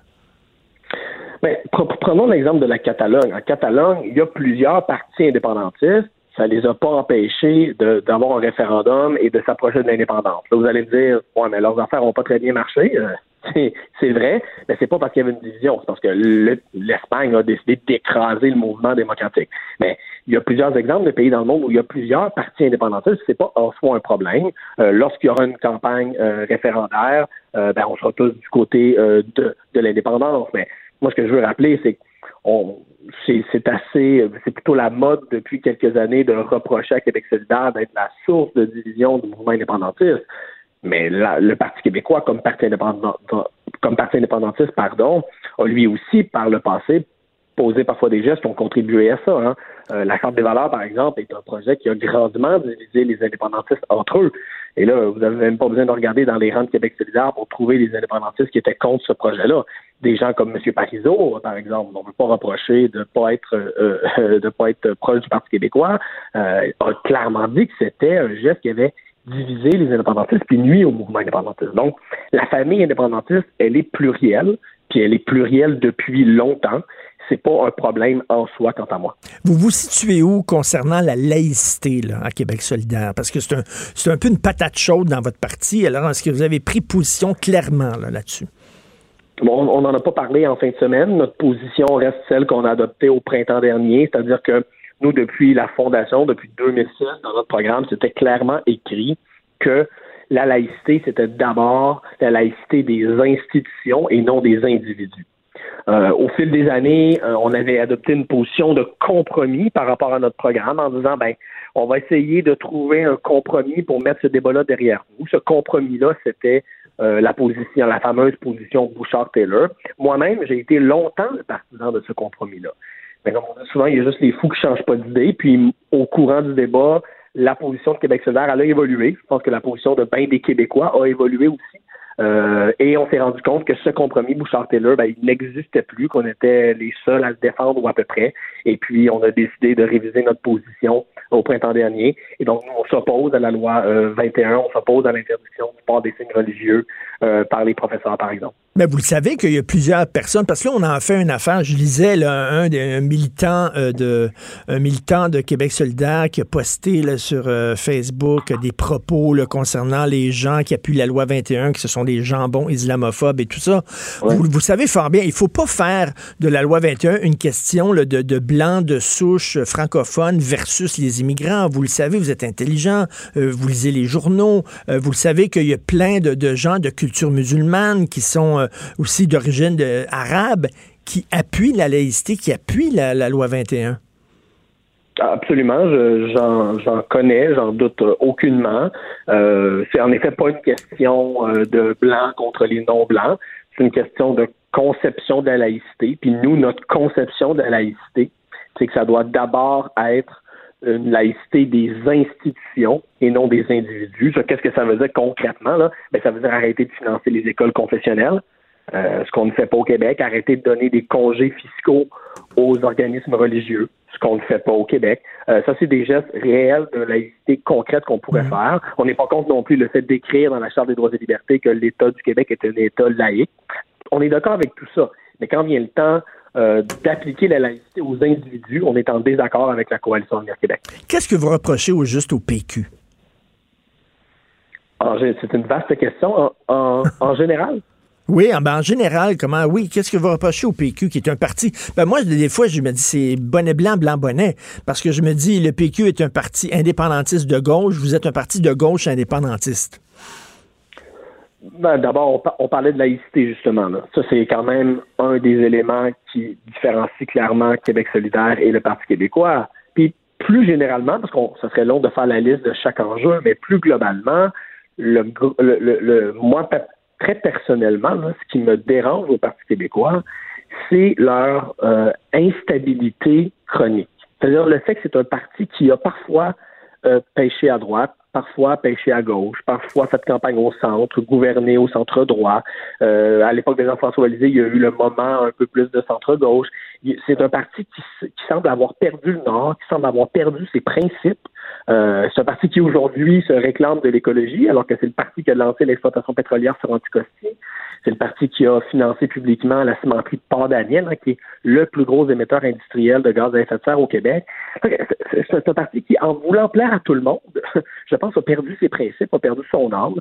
Euh, et c'est pour ça que moi, puis je pense qu'il y a beaucoup de gens de ma génération qui pensent ça aussi, euh, je reconnais pas dans le Parti québécois ce grand parti de changement et ce grand parti d'avenir comme euh, ça a été le cas dans le passé. Et la question existentielle que je me pose sur Québec solidaire, c'est est-ce que vous voulez gagner ou vous voulez avoir raison? Jusqu'où vous seriez prêt à mettre de l'eau dans votre vin pour vous rapprocher du pouvoir? Ou vous voulez au contraire, vous voulez rester dans l'opposition mais être pur et dur? Parce que, parce que là, ne serait-ce que pour la laïcité, le 70% des gens appuient la loi 21. Là. Si vous dites que vous êtes contre la loi 21, vous le savez que vous mettez 70% des gens à dos. Là. Donc, jusqu'où vous êtes prêt à vous rapprocher des électeurs, quitte à, quitte à mettre de côté certains de vos principes? Ben, c'est intéressant que vous me posiez cette question-là juste après qu'on ait parlé du Parti québécois. Parce que je trouve que justement, c'est un peu ça que le Parti québécois a fait au fil des années il a voulu prendre la direction du vent. Donc, quand il a senti la DQ monter, là, euh, en 2007-2008, ben là, ils se sont un peu tassés vers la droite en espérant surfer sur la vague des Ensuite, ils ont vu Québec solidaire apparaître dans le portrait, ils se sont retassés vers la gauche. Vous voyez, je ne pense pas que pour un parti politique, ce soit à moyen long terme la chose à faire que de, de prendre des décisions seulement en fonction des sondages. Ça ne veut pas dire qu'on est déconnecté. Ça ne veut pas dire qu'on n'est pas sur le terrain puis qu'on parle pas aux gens puis qu'on n'est pas conscient qu'il y a des points de notre programme où on a plus de travail à faire pour euh, convaincre les gens. On est bien conscient de ça. Puis je vais vous donner un exemple dans fin de semaine. Vous savez qu'historiquement, il y avait dans le programme à Québec solidaire une disposition qui disait qu'on était contre les bourses du carbone. Hmm. Pourquoi? Et ce programme-là, on l'avait écrit avant que la bourse actuelle du carbone soit mise sur pied. Ça a été rédigé en 2006-2007, alors que la bourse du carbone était à peine à ses premiers moments. Là. On n'en connaissait pas encore tous les détails, mais à l'époque, pour les militants de Québec solidaire, ça apparaissait comme un peu une patente à gosse, euh, disons, néolibérale. Ça apparaissait comme un truc des marchés financiers, un instrument de spéculation. Euh, et il y avait une méfiance envers ce mécanisme-là. Puis à l'époque, donc, il y a plus de dix ans, on avait mis dans notre programme qu'on s'opposait à ça. Depuis, on a vu que la bourse du carbone, elle est loin, loin, loin d'être parfaite. Il faut vraiment la transformer en profondeur, mais que ça reste un outil qui est intéressant pour financer la transition écologique. Donc, en fin de semaine, on a révisé notre, notre position et on a dit, vous savez quoi? La bourse du carbone, finalement, ben, bien sûr, on veut la transformer en profondeur, mais on pense quand même que c'est un outil qu'il faut garder pour financer la transition écologique. Ben, ça, un exemple. Ben, ça, c'est bien parce que. Ben, on est capable de réviser. Bon, ben, vous le savez aussi que le, le, le, le mieux est l'ennemi du bien. À un moment donné, c'est certain que, bon, si on vise seulement que l'idéal, il n'y a rien qui arrive, alors que la politique des petits pas vaut peut-être mieux. C'est peut-être deux, trois petits pas au lieu de ce qu'on ce qu'on rêvait, mais c'est deux, trois petits pas dans la bonne direction. Est-ce que vous êtes assez réaliste et mature, je dirais, à Québec solidaire pour, pour des fois accepter de dire, oui, c'est pas parfait, mais mais c'est quand même mieux que euh, le statu quo dans certaines politiques. C'est sûr que c'est une question générale. Moi, j'ai de la misère à tranché puis à dire tout blanc ou tout noir, oui ou non. Je pense que les gens s'attendent aussi à avoir des partis politiques qui proposent du changement en profondeur, qui proposent des grandes réformes. Puis nous, c'est ce qu'on veut faire avec Québec On va pas arrêter d'être pour euh, les changements climatiques. On va ben, pour la lutte au changement climatique. On va pas arrêter de proposer la gratuité scolaire. On va pas abandonner nos grands projets, euh, comme Pharma Québec aussi, par exemple, simplement parce que c'est pas à la mode. Euh, on va continuer à faire valoir ces grandes idées, ces grandes réformes-là. Mais est-ce qu'il faut essayer d'être plus concret? Est-ce qu'il faut essayer d'être plus euh, pragmatique parfois dans la manière d'expliquer nos grands projets? Ça, je pense que oui, puis je pense qu'on l'a fait. Regardez les résultats de la dernière élection. Je pense que c'est un bel exemple de ça. Une proposition comme notre proposition sur les soins dentaires, c'est une proposition qui était ambitieuse, mais qui était chiffrée, pragmatique, et les gens l'ont appuyée massivement. Vous avez reçu, là, vous avez reçu les socialistes américains, ceux que le, le, Democratic Socialist for America, euh, en fait, le parti qui a remplacé le Parti socialiste américain. Est-ce qu'on pourrait dire là, que Québec solidaire est un parti socialiste? Euh, je dirais, en fait, Québec solidaire est une coalition. Il y a euh, des gens qui s'identifient au socialisme à Québec solidaire, il y a des gens qui s'identifient à la social-démocratie. Moi, les questions d'étiquette ne m'intéressent pas vraiment. Euh, les gens qu'on a Oh, vous avez peur, Gabriel Nadeau-Dubois qui a peur, Gabriel Nadeau-Dubois qui a peur du mot socialisme? Ben moi, les étiquettes, c'est jamais comme ça que je me suis défini. Hein. Je me suis jamais identifié à une étiquette en particulier, même l'étiquette de social-démocrate, qui est pourtant l'étiquette la plus inoffensive qui soit au Québec. moi, je je m'identifie pas à des étiquettes. Je trouve que c'est pas je trouve que ça décrit pas de manière intelligente puis nuancée mon positionnement politique personnel. Et euh, ça vaut, je pense, aussi pour, euh, pour Québec solidaire, qui est une grande coalition dans laquelle il y a des gens de gauche, euh, il y a des féministes, il y a des écologistes, il y a toutes sortes de gens. Écoutez, en terminant, bien sûr, on peut pas là, passer à côté de Catherine Dorion. Son absence a été euh, remarquée. Elle s'est fait dire de pas se pointer. Elle voulait pas y. Qu'est-ce qui s'est passé au juste? Parce que est-ce que vous commencez à la considérer comme un boulet puis vous vouliez pas l'avoir dans votre congrès? Les gens se posent beaucoup de questions aujourd'hui là-dessus. Oui, j'ai entendu ça, puis on s'est fait poser aussi beaucoup de questions pendant la, fin de semaine, et c'est normal. De toute évidence, Catherine, elle, elle attire l'attention quand elle est là et quand elle n'est pas là. Euh, mais nous, on s'est rendu compte qu'on avait un petit problème hein, quand euh, la campagne partielle a été déclenchée, parce qu'on s'est rendu compte qu'on avait une, une élection à gagner, mais qu'on avait un congrès qui était tout déjà organisé à 300 kilomètres euh, de la circonscription qu'on veut gagner, et que si on envoyait toutes nos forces militantes, tous nos députés euh, à Longueuil, où était notre congrès, ben, qu'on perdait une fin de semaine de campagne. Euh, donc, on s'est dit, il faut garder des militants euh, dans Jean Talon, mais il faudrait aussi garder euh, au moins un député. Puis on a pris notre député qui est la plus visible, qui est la plus mobilisante euh, dans la région de Québec, au sein de nos troupes. Euh, et on a demandé à Catherine, qui est un peu notre vedette régionale à Québec, d'être sur le terrain avec venez pas me dire que ça faisait pas votre affaire qu'elle soit pas là au congrès. Vous l'avez pas choisi comme ça par hasard en disant, oh, finalement, il y en a un qui va aller super loin du congrès. Tiens, ça va être toi, Catherine. Ben, en fait, si la stratégie avait été d'écarter Catherine du Congrès pour pas qu'elle. En fait, je sais pas pourquoi, mais si ça avait été ça, la stratégie, ça, a été, ça aurait été une très mauvaise stratégie parce que à peu près tous les articles qui ont été écrits sur notre Congrès parlent de son absence. Donc, si ça avait été ça la stratégie, ça aurait été une pitoyable stratégie.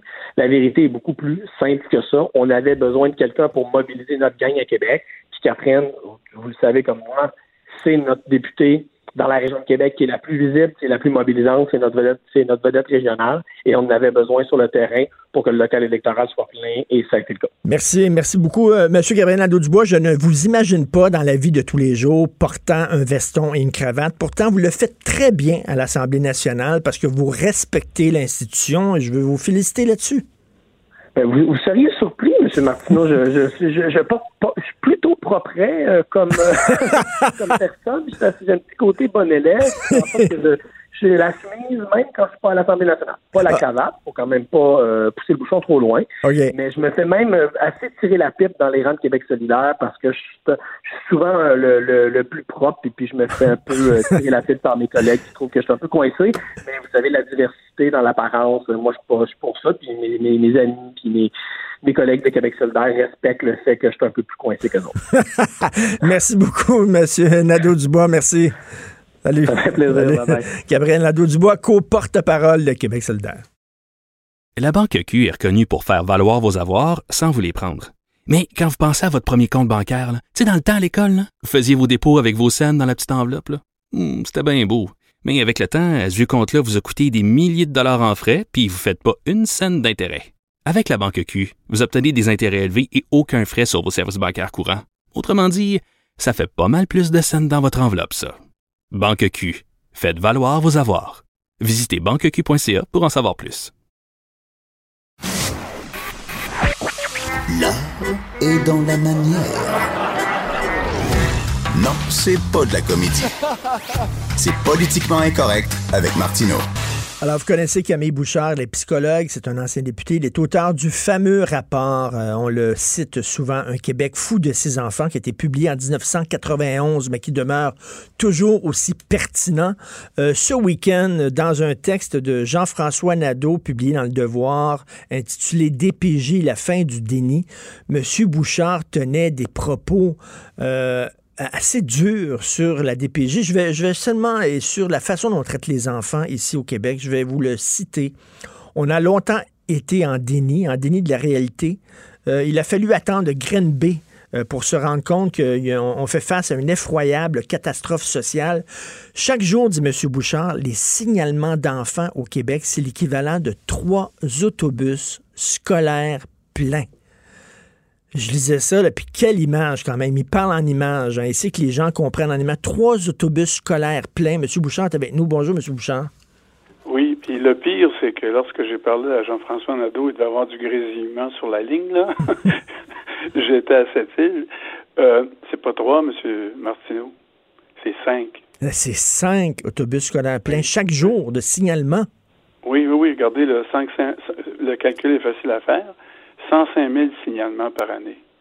Vous divisez ça par 365 jours parce que ce monde-là, là, au téléphone, là, ils sont obligés d'être là 7 jours par semaine, 24 heures par jour. Donc, 365 jours, ça vous donne à peu près 290 enfants par jour.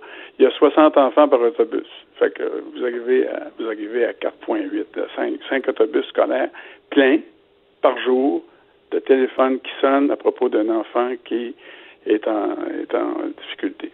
Monsieur Bouchard, euh, bien sûr, la, question qu'on se pose en, lisant ça puis en vous parlant, c'est euh, est-ce qu'on est pire que les autres sociétés? On a-tu un problème, nous, particulier au Québec? C'est-tu, je sais pas, on a-tu un passé où l'inceste était vraiment endémique au Québec ou, euh, ou, ou alors, lorsqu'on se compare, on se console? Ah, difficile à dire parce que chacune des sociétés et des administrations a sa façon de faire pour mesurer l'étendue des dégâts. Là.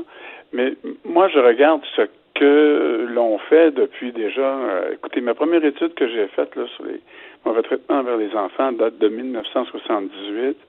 En 81, je publiais une étude euh, sur l'épidémiologie, là, sur l'étendue des dégâts. Là. Oui. Euh, des cas de maltraitance au Québec. Ça faisait la une des journaux euh, déjà. Et depuis ce temps-là, ça n'a pas lâché. moi, je regarde, regardez, il y, a des amateurs de statistiques au hockey là, qui sont. Bon, moi, c'est les statistiques à la protection de la jeunesse que je regarde, puis les signalements. Et depuis les 20 dernières années, depuis on a des statistiques fiables puis robustes, là, ça n'a pas cessé d'augmenter. Seulement durant les les, dix années euh, qui viennent de se passer, là, euh, il y a une augmentation de 40% des signalements. Alors moi, je, je nous compare à nous-mêmes. Là. Puis je pose la question, comment se fait-il? Et là, je parle de déni, là. Je parle de notre déni comme société, comme population.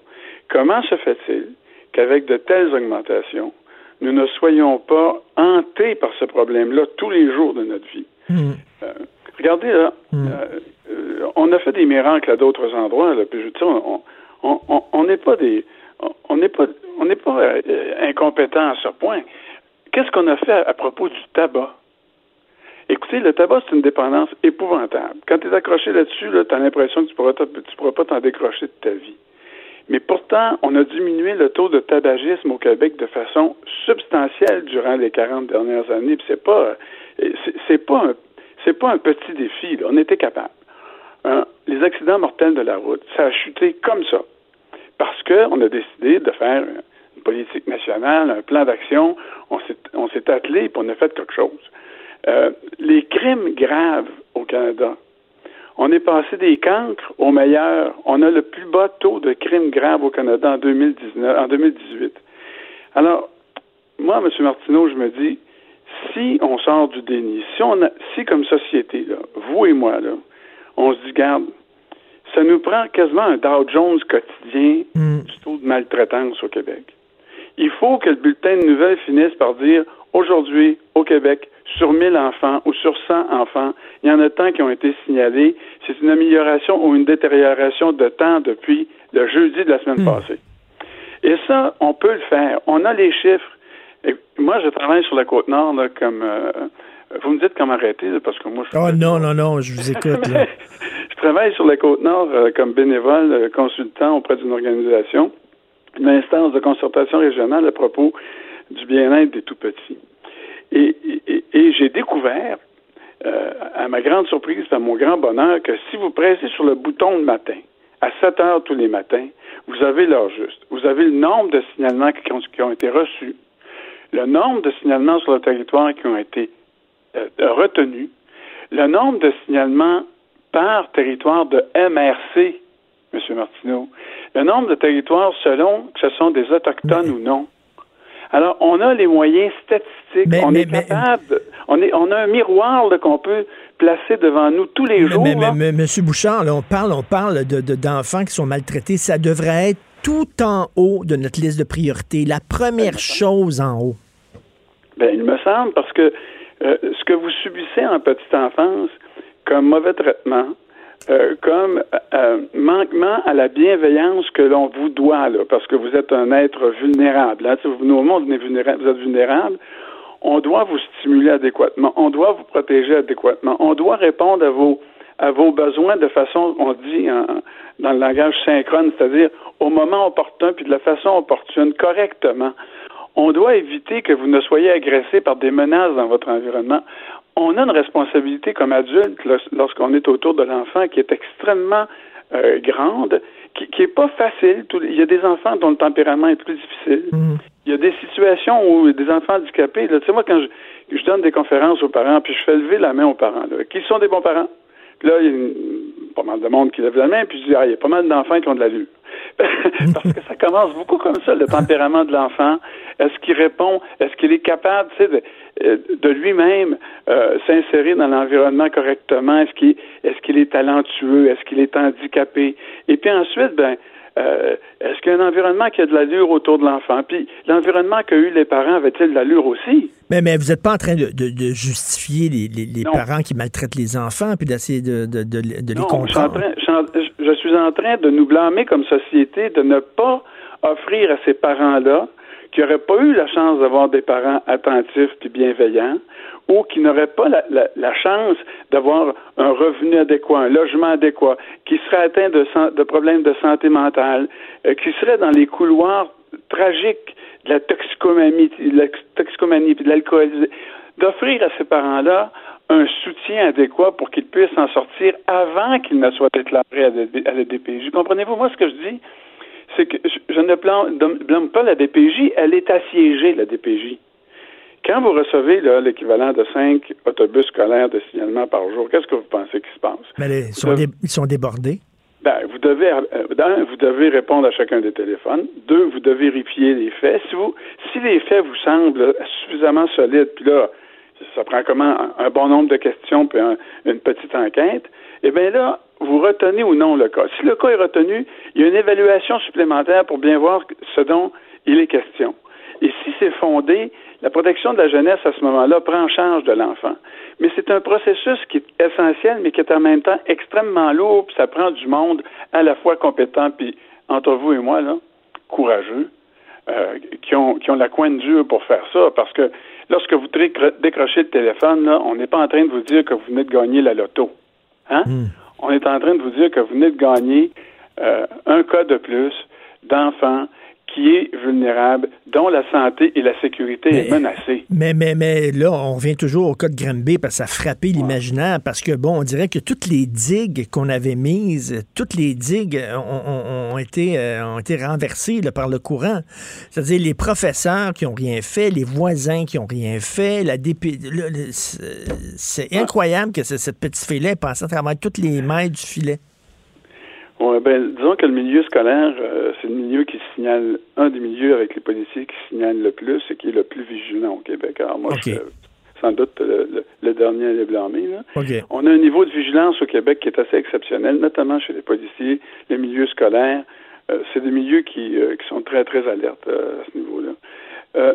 bon, moi, ce que j'ai ce que j'ai vu durant les quelques dernières années, là, à partir de la réingénierie, puis après ça, l'austérité, etc., puis la réforme Barrette, c'est, je, dis parfois, là, quand je suis très choqué, là, ils ont désossé le DPJ. Euh, il y a une grande partie des gestionnaires qui a été évacuée. Parce, parce qu'il y, a des gens, il y a des gens qui ont quasiment rendu M. Barrette responsable de ce qui s'est passé à Granby. Là. Je trouve que c'est y aller loin, mais vous dites qu'effectivement, ils ont, ils ont désossé la DPJ. Ben, c'est-à-dire que regardez ce qui s'est passé avec euh, la, réforme Barrette, là, c'est qu'au mois d'avril, je ne sais plus quelle année, tout le monde devait, devrait devait réappliquer sur un poste. il n'y avait plus de poste garanti pour personne. Euh, et, là, on, on, en profitait pour euh, écarté, euh, enfin, on, on, fermait des postes littéralement là, qui n'allaient pas être renouvelés, à peu près un tiers, mettons dit, bon, c'est dans, dans, ces eaux-là. Mais c'est très souvent du monde d'expérience. Et quand vous faites ça, dans, en plus, on a arrêté de subventionner une association qui s'appelait l'Association des centres jeunesse du Québec. Ça, ça rassemblait tous les directeurs des centres jeunesse du Québec, avec toutes les, les, tous les directeurs de la protection de la jeunesse. Et ça, ça, faisait un monitoring, ça faisait le suivi de ce qui se passait dans les centres jeunesse, les meilleures pratiques, les, les meilleurs coups, les mauvais coups, etc. Donc, il y, y, avait une communauté d'échange, qu'on appelle une communauté de pratique ou de soutien des meilleures pratiques, qui était extrêmement importante, qui était mise à jour continuellement. Et, et ça, c'est de l'or en bord, là. Mais dans les DPJ elles-mêmes, les premières choses qui tombent, là, M. Martineau, lorsque vous pensez évacuer des gestionnaires, là, ben, c'est la formation puis le suivi clinique des intervenants.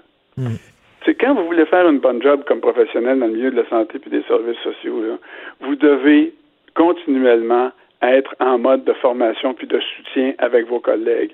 Il faut qu'il y ait un superviseur clinique qui, de temps en temps, comme un coach sur le bord des ligues au football, des lignes au football, on voit ça, là, puis le corps arrière, il revient, puis il regarde sa, il regarde sa tablette, puis le coach est à côté, puis il regarde le jeu que je viens de faire. C'est est-ce que c'était bon, est-ce que c'était pas bon, qu'est-ce qu'on doit faire pour améliorer telle stratégie. C'est ça qui doit se passer dans les services sociaux, et c'est ça qu'on a perdu. Alors, euh, moi, là, je m'inquiète. Euh, tu sais, les mailles du filet dont vous parlez, là, euh, ils sont pas passés à travers les mailles. Les mailles étaient détricotées. Et, vous, euh, M. Bouchard, lorsque vous entendez, puis là, je, me, pointe du doigt là-dedans, je fais partie des médias, lorsque vous entendez qu'on qu parle tellement pendant des jours des jours d'un coton ouetté, ou, de ou alors de la laïcité, vous devez, vous, devez, vous devez crier dans votre chambre en disant, mais il y a des choses tellement plus importantes. Les enfants, vous en parlez pas, vous parlez du coton ouetté de Catherine Dorion. Bien, regardez, la discrétion, moi j'appelle ça la discrétion médiatique. Là. les médias Les médias, euh, euh, dans le fond, réagissent au spectaculaire très souvent. Puis en cas de drame, celui de Granby notamment, là, il nous a marqué. Puis j'espère qu'il va, nous, il va nous avoir marqué pour longtemps en sacre bleu. Mm. Je dis ça sauf exception, là, parce qu'il y a des, il y a des éditorialistes puis des chroniqueurs dans les journaux qui suivent ça relativement de près puis qui reviennent là-dessus. Mais entre vous et moi, euh, la première page, là, c'est rarement euh, la, la, statistique du jour euh, en abus négligence envers les enfants, n'est-ce pas? On, on s'entend là-dessus. Euh, les enjeux, regardez, il y, y, a des indices là, qui, sont, qui sont parlants. Là. Dans, dans les campagnes électorales, quand est-ce que vous entendez parler de ça? Jamais. Bon, sauf exception. Dernière campagne électorale, moi j'ai fait un point de presse là-dessus, mais, mais ça a passé comme, tu sais, ça va de bon. Il y a tellement de choses qui se passent. Puis, donc, il y a, y a, le, le, on a eu des occasions, M. Martineau, là, de se donner des outils au Québec. Tu sais, quand on veut changer des choses, on commence par dire on adopte une politique à cet égard-là, une politique de prévention. Dans la politique de prévention en santé, là, la dernière qu'on a faite sous Mme Brisebois, ben, il n'y a pas un mot sur la négligence, puis il n'y a pas un mot sur les mauvais traitements envers les enfants. S'il n'y a pas un mot dans une politique, il n'y a pas de plan d'action. S'il n'y a pas de plan d'action, ça veut dire qu'on n'a pas d'objectif. On n'a pas d'objectif, on ne fait pas de suivi. Alors, moi, je dis, ça prend une politique nationale de bienveillance envers les enfants. Je dis positivement, et je dis, une société bienveillante, là, la, la première caractéristique d'une société qui est bienveillante, M. Martineau, c'est l'intolérance. C'est l'intolérance à l'égard de la maltraitance. Mm. Tu peux pas dire en même temps que tu es bienveillant comme société et tolérer un niveau de maltraitance qui augmente continuellement. Envers, envers, envers les enfants et envers les personnes âgées, c'est-à-dire deux, deux, deux catégories très vulnérables. Exactement. Alors, et... envers les enfants, si on fait une politique nationale on, de bienveillance, on se dit quel est notre objectif de réduction de la maltraitance? Parce que c'est l'indicateur de notre euh, de notre incompétence vis-à-vis de c'est le meilleur indicateur. Alors là, on commence par ça. On commence par des objectifs nationaux, des objectifs régionaux, puis on sait qui, qui a le leadership. Si je me retourne d'abord là, euh, dans, pour moi, dans mon comté, dans ma paroisse, dans, dans ma ville, dans ma municipalité, puis je dis Hey, ça n'a pas de bon sens ce qui arrive à nos jeunes enfants je veux pas. À qui je parle pour le dire? Qui est le responsable? Euh, qui doit s'occuper de ça? Qui doit faire le monitoring de ça? Qui doit interpeller tout le monde sur le territoire pour dire Hey, on s'en va pas dans la bonne direction? Cherchez-le. Vous ne trouverez pas. Et M. Bouchard, en terminant, le, le rapport que vous avez publié en 91, Un Québec fou de ses enfants, c'était ironique comme titre. Hein? C'était un titre punché, ça. C'était ironique, finalement. Ce que vous non, disiez, c'est qu'on n'était pas fous de nos enfants, pas en tout. Ce que je voulais dire, c'est que non, ce que je, c'est un, comme disent les Anglais, c'est un blueprint, c'est un plan, c'est une invitation à être fou de nos enfants. Et on a été fous à certains égards de nos enfants. Le taux de pauvreté a diminué. Il y a plein de trucs qu'on a mieux fait qu'avant, mais on a échoué sur la question de la maltraitance. Bon, en tout cas, continuez. Bravo pour votre travail. Puis continuez de tirer la sonnette d'alarme comme ça et de nous en parler à nous, les médias. Merci beaucoup, M. Bouchard. Je vous en prie. Merci, Camille Bouchard, Moi, psychologue. je vous en prie. Il est psychologue, ancien député. La Banque Q est reconnue pour faire valoir vos avoirs sans vous les prendre. Mais quand vous pensez à votre premier compte bancaire, tu sais, dans le temps à l'école, vous faisiez vos dépôts avec vos scènes dans la petite enveloppe. Hmm, C'était bien beau. Mais avec le temps, à ce compte-là vous a coûté des milliers de dollars en frais, puis vous ne faites pas une scène d'intérêt. Avec la Banque Q, vous obtenez des intérêts élevés et aucun frais sur vos services bancaires courants. Autrement dit, ça fait pas mal plus de scènes dans votre enveloppe, ça. Banque Q. Faites valoir vos avoirs. Visitez banqueq.ca pour en savoir plus. Martino, le seul qui peut tourner à droite sur la rouge à Montréal. Politiquement incorrect. Mais c'est politiquement correct de l'écouter. Tous les lundis, nous parlons avec l'essayiste et journaliste Jérôme Blanchet-Gravel. Salut, Jérôme. Salut Richard. Alors, de- avant les films de Disney, il va y avoir un avertissement en disant que, bon, ces films-là ont été faits à une époque où on était peut-être moins sensible euh, face à la diversité culturelle, etc. Bon, on sait qu'il y a certains stéréotypes d'un film de Disney. Ben, je veux dire, toute œuvre d'art qui était faite avant les années 2000, c'est certain qu'il y a des stéréotypes, ça ne correspond pas aux valeurs et au goût du jour. Mais là, il va y avoir des petits avertissements. T'en penses quoi? Ben, j'en pense, Richard, qu'on vit dans une société de plus en plus puritaine, de plus en plus aseptisée. Euh, on est vraiment dans, dans c'est, un paroxysme, là, celui du politiquement correct. Euh, je pense que je t'apprends rien. Euh, je trouve qu'on on vit dans un monde de fous, paradoxal. Je veux dire, d'un côté, les gens, Richard, peuvent aller sur des sites pornographiques où on retrouve, ça j'apprends rien à personne, euh, une panoplie de stéréotypes, la crème des stéréotypes ce- sexuels, masculins, féminins, tout ça, même culturels, là, on parle de, de sexclavagisme aujourd'hui, tout ça. Et là, d'un côté, de l'autre côté, on nous dit, là, on va mettre des avertissements pour présenter des, des dessins animés. Et là, on va dire, attention, ces contenus sont peut-être culturellement datés. Donc, tu dis, mais dans quel monde hypocrite vivons-nous? Non, mais sérieusement. D'un côté, tu peux aller voir des orgies sur Internet, et de l'autre, attention, la belle au bois dormant, Richard, là, ça, ça pourrait être encourager la culture du viol. Non, non, mais, Non, puis si on met ça devant les films de Disney, on devrait mettre ça devant toute œuvre d'art, c'est-à-dire en bas des toiles, euh, avant les classiques de la littérature, euh, avant les films qui ont été faits euh, à l'époque des années 50. Je veux dire, à un moment donné, là, on arrête où? Ben c'est ça, parce que tout est culturellement daté, là, pour reprendre la- la- leur, terminologie. Demain, c'est hier. Là. Donc, tu comprends que dans dix ans, euh, la, marche de l'histoire avance. Là, donc, euh, tout va finir par être culturellement daté. Puis, euh, puis plus que ça, je pense, euh, je trouve que c'est une mauvaise euh, stratégie euh, de Disney parce que tu commences avec ça. Le premier- pas vers la censure, là, c'est ce genre de petits avertissements. Tu commences par faire des avertissements. Ensuite, que tu fais, Richard? Tu supprimes des scènes. Puis après ça, tu peux finir par retirer les films en entier parce qu'on sait que supprimer des scènes, finalement, c'est supprimer souvent l'âme des films. Donc, euh, euh, je comprends pas que Disney emploie cette technique-là. Je trouve que c'est mort de la main qui, qui, qui nourrit Disney, comprends-tu? Je veux dire, euh, faut, euh, Disney fait le jeu des gens qui vont finir par lui dire de, retirer euh, ses films parce que les, contenus vont finir par être complètement culturellement datés. Ce sera plus seulement des scènes qui vont être jugées euh, comme dépassées sur le plan des stéréotypes, mais mais toute la, la, la, patente. Donc euh, non, c'est comme le premier pas vers la censure. T'encourages pas la logique qui pourrait finir par te nuire. Je suis pas un expert en consommation, mais euh, je me dis que euh, c'est pas la meilleure technique à, à adopter. Euh, parce que tu, tu veux vendre des films, puis tu commences par dire qu'ils sont peut-être potentiellement néfastes, dangereux ou euh, qui, qui traduisent une vision dépassée. Non, mais tu, tu me parles d'une stratégie de communication, Richard, mais- ça, fonctionne pas. C'est vrai que, bon, il y, a, il y a certains stéréotypes. Le label et le clochard, qui est un très beau film par ailleurs. Il y a deux chats siamois qui sont dépeints avec les plus gros stéréotypes asiatiques. À chaque fois que tu les vois, il y a de la musique chinoise. Puis bon, euh, puis ils sont montrés comme étant fourbes, étant hypocrites. tous tous les clichés qu'on peut avoir sur les Asiatiques qui ont l'air gentils comme ça, mais dans le fond, et bon. C'est certain que tu regardes ça aujourd'hui avec les yeux d'aujourd'hui, tu dis, my God, il y avait un côté raciste là-dedans, mais c'est le lot, malheureusement, de plusieurs œuvres d'art qui, qui étaient faites à une époque où, bon, dans les années 60, on regardait pas le monde avec les valeurs d'aujourd'hui. Puis là, ça revient à la question, est-ce que les jeunes d'aujourd'hui sont capables de s'extirper de leur époque pour essayer de se transposer dans une époque qui n'est pas la leur, Christy? Ouais, ben il y a ça. Il y a vraiment un refus net du passé là, qui, qui, qui, est, euh, qui est complètement délirant.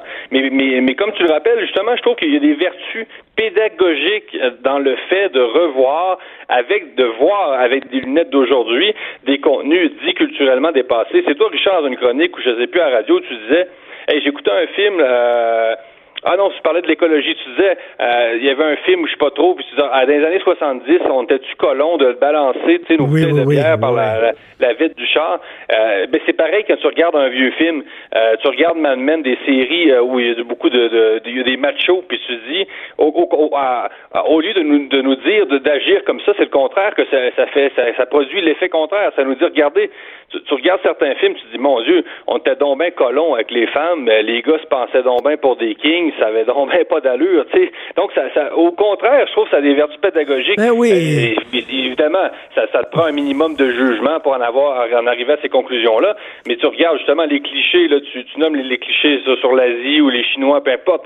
Euh, justement, tu dis, wow, nous avons évolué. Euh, N'est-ce pas une superbe réussite? La gauche pourrait même s'en féliciter au lieu de crier encore à- à- aux stéréotypes et à- je au méchant euh, monde dans lequel nous vivons et au refus de l'histoire. Avec mon fils d'11 ans, là, je lui montre tous les James Bond. Fait qu'on regarde une fois par semaine un James Bond ensemble. Puis, tu sais, bon, à un moment donné, euh, tu sais, il saute sur une fille, la fille, a dit non, il dit oui, il la met dans la paille, dans, dans, dans, la paille, euh, dans, dans les tables, là, puis elle a dit non, non, non, t'as quoi? Ah oui, James, oui. Bon, je regardais ça avec mon fils d'11 ans, puis mon fils, il riait, il dit, c'est bien niaiseux, papa. Il dit, tu ça ressemble à une agression. Il dit, lui-même le voyait, puis là, on riait, puis je disais, oui, c'était comme ça à l'époque. Puis c'est tout, là. Comme tu dis, il y a une vertu pédagogique quasiment. Oui, non, non. Je pense qu'il faut pas négliger ce- cette vertu-là. Donc plutôt que euh, que d'en arriver à une espèce de puritanisme, puis comme je te dis, qui est tellement hypocrite, parce que euh, je veux dire là, ils vont mettre bon, euh, c'est comme des petits avertissements à- à- avant les, les, euh, sur la violence, là, tu sais. Donc là, c'est très inclus. Là, il y a beaucoup de violence, mais en même temps, euh, les jeunes, euh, nos jeunes peuvent aller jouer à des jeux vidéo où ils peuvent tirer du monde gratuitement dans la rue. Là, tu sais. il y a même des jeux vidéo aujourd'hui, Richard, où on, on propose de violer des femmes. Tu sais, est-ce que donc la question c'est est-ce qu'on s'attaque encore une fois aux vraies affaires, là, aux vrais problèmes, là, tu sais? On a de la pornographie, je dis pas que toute la pornographie est mauvaise, mais il y en a une, certaine qui doit bien encourager la culture du viol, je peux pas croire. Là. Donc pourquoi les féministes nous parlent pas de ça au lieu de s'attaquer à la, à la Belle au bois dormant puis à, à ces trucs-là, alors que tu as des jeux vidéo qui, qui encouragent au viol, puis tu as des jeux vidéo qui permettent à des enfants de, de 10 ans de tirer gratuitement sur du monde dans la rue. Sais, après ça, on dit l'extrême droite alimente la haine. Sais, alimente la haine. On peut tirer sur du monde dans la rue dans les jeux vidéo. Il faut pas s'étonner qu'il y ait des phénomènes de radicalisation après. Donc, euh, est-ce qu'on s'attaque aux vrais problèmes en s'attaquant à Blanche-Neige? Euh, honnêtement, moi, je pense que non, là. Écoute, Jérôme, autre chose. Mettons, on fait un débat. Toi puis moi, on fait un débat à la télévision. euh, puis là, on parle d'écologie. Puis là, je te tire la pipe. Puis je te dis, toi, là, l'écologie, tu c'est pas quelque chose qui est très important pour toi. Tu t'en fous pas mal, Jérôme. Puis là, tu pognes les nerfs. Puis tu dis, ben oui, c'est ça. Moi, j'ai acheté un gros Hummer. Puis je le laisse rouler trois heures devant chez moi tous les soirs. Là, et bien sûr, c'est ironique en disant ça. Moi, je pogne la clip, OK? Je fais rouler ça sur les médias sociaux et les gens m'ont dit C'est-tu écœurant? Jérôme Blanchet-Gravel s'est acheté un Hummer, puis il le fait tourner tous les soirs. Ben, c'est ça qui est arrivé avec Finkelkraut. Il était dans un débat télévisé. Il a dit quelque chose qui était évidemment ironique. Et là, on l'a sorti. Et là, on fait la démonisation comme quoi il aurait dit aux hommes de violer les femmes. Mais on est complètement débile. Je- j'en reviens pas. C'est un des, grands dérapages médiatiques euh, de, de fin euh, 2019. Euh, malhonnêteté, c'est le seul mot qui. euh, la malhonnêteté, c'est incroyable. On, pense que juste des fake news de droite. On pense que Donald Trump est, le créateur par excellence des fake news, mais là, la gauche euh, moralisatrice, puritaine, justement, euh, nous a prouvé qu'elle était passée maître, elle aussi, dans le- l'art de fabriquer des fausses nouvelles, parce que ça va, ça va plus loin que seulement dire quelque chose qui est pas vrai.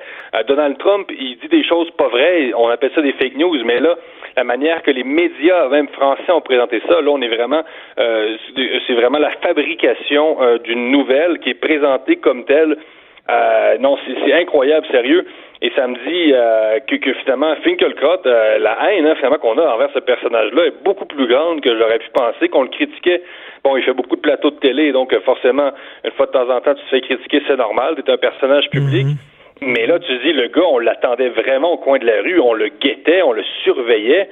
Puis on a dit, euh, le premier faux pas qu'il fait, on, on, l'expose ça. Puis c'est, même pas un faux pas parce que je veux dire, c'est quoi? Sûrement qu'en France, le pays de Voltaire, on comprend plus l'ironie. C'est une Ben vraie farce. C'est, une vraie farce. C'est choquant et ça fait peur, même pour les chroniqueurs. Là. Tu sais, on dit Et- que il faut encourager la liberté d'expression. Euh, les gens s'intéressent pas assez à l'actualité. Penses-tu que ça fait que ça encourage la relève, toi, Richard, des, des, des- même, même euh, gauche ou droite? là? Mais, ça monte, ça monte. les, les médias peuvent réserver aux gens? Ça montre à quel point, pour la gauche, tous les coups sont permis lorsque vient le temps de démoniser un adversaire.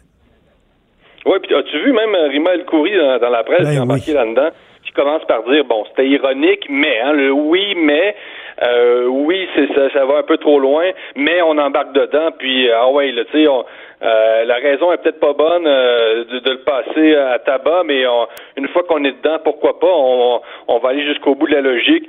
Ben non, écoute, non, non, même voir au Québec que les Écoute, gens embarqués euh, là-dedans, à- sans, connaître toujours bien le contexte français en plus. Là. À Radio-Canada, Euh, Francine Pelletier, la féministe Francine Pelletier, qui a dit c'est dégueulasse, un philosophe de sa trempe, puis comment ça, euh, qui a fait un appel au viol. Elle n'a pas compris l'ironie. Je suis sûr qu'elle n'est même pas allé voir là, vraiment dans son contexte ce qu'il a dit.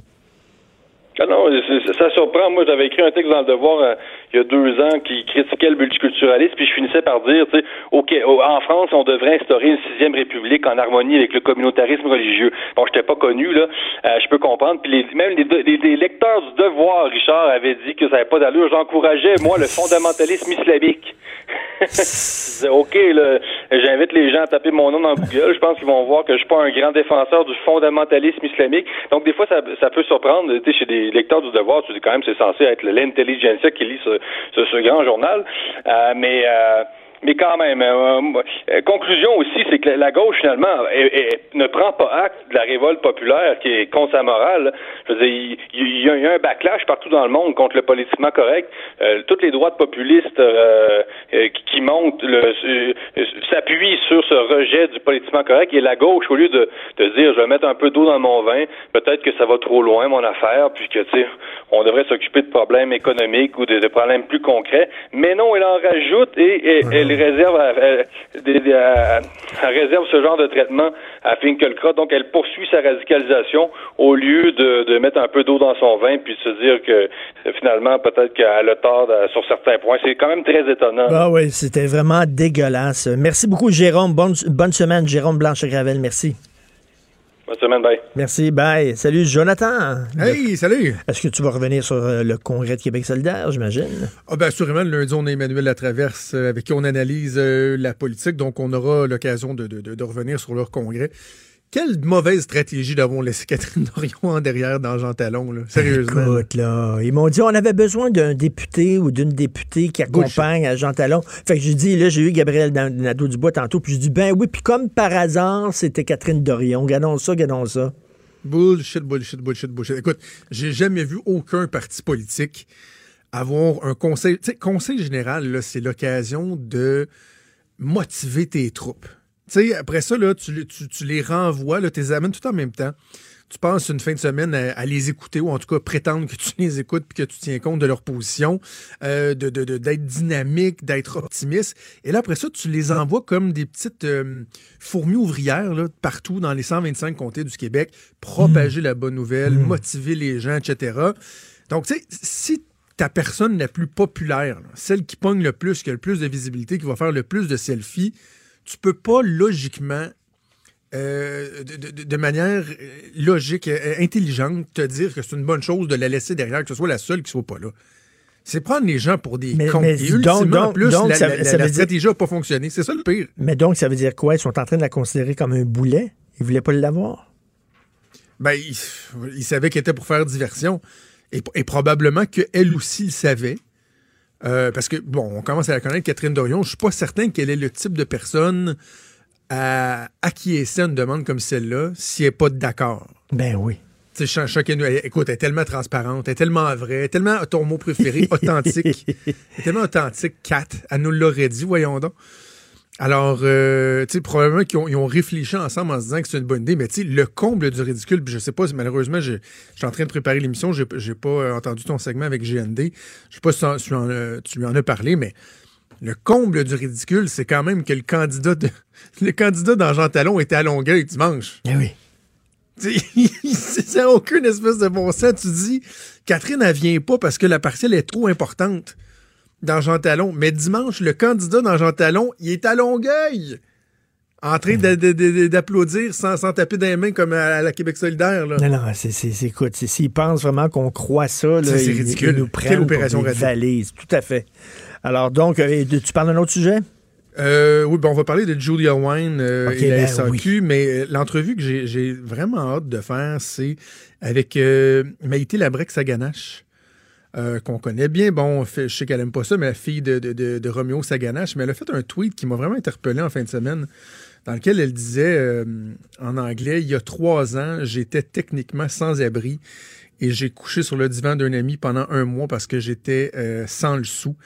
Il dit, elle dit, hier, euh, j'achetais des meubles pour ma maison et je suis sobre depuis 481 jours. Je suis fier de moi. Wow! wow. Et tu sais, je me dis, euh, Maïté Labrique Sagana, j'ai lu beaucoup sur elle dans, dans les derniers jours. Si mon calcul est bon, c'est que au moment où elle avait déjà, elle avait ces difficultés profondes là, puis bon, elle a déjà parlé du fait qu'elle a, déjà fait une tentative de suicide. Elle était déjà dans, dans- sous l'œil des médias. Là. Tu sais, Elle avait déjà des tribunes et tout ça, mais dans les faits, euh, ça allait vraiment pas bien. Puis je veux lui parler aussi de la pression d'être un modèle pour, euh, pour les communautés autochtones. C'est- une responsabilité qui est lourde, ça. là. Wow, tu super toi intéressant. toi, Alors, euh, entrevue que je vais faire avec Maïté Labrique Saganache à 10h45 en compagnie de Mathieu Boulay aujourd'hui, étant donné que Maude a pris une journée de congé bien méritée. Ben oui, tu vas être avec Mathieu, on t'écoute bien sûr. Moi, je remercie beaucoup Hugo Veilleux à la recherche, Fred Rioux à la console. On se reparle demain à 8 h. Passez une excellente journée politiquement incorrecte.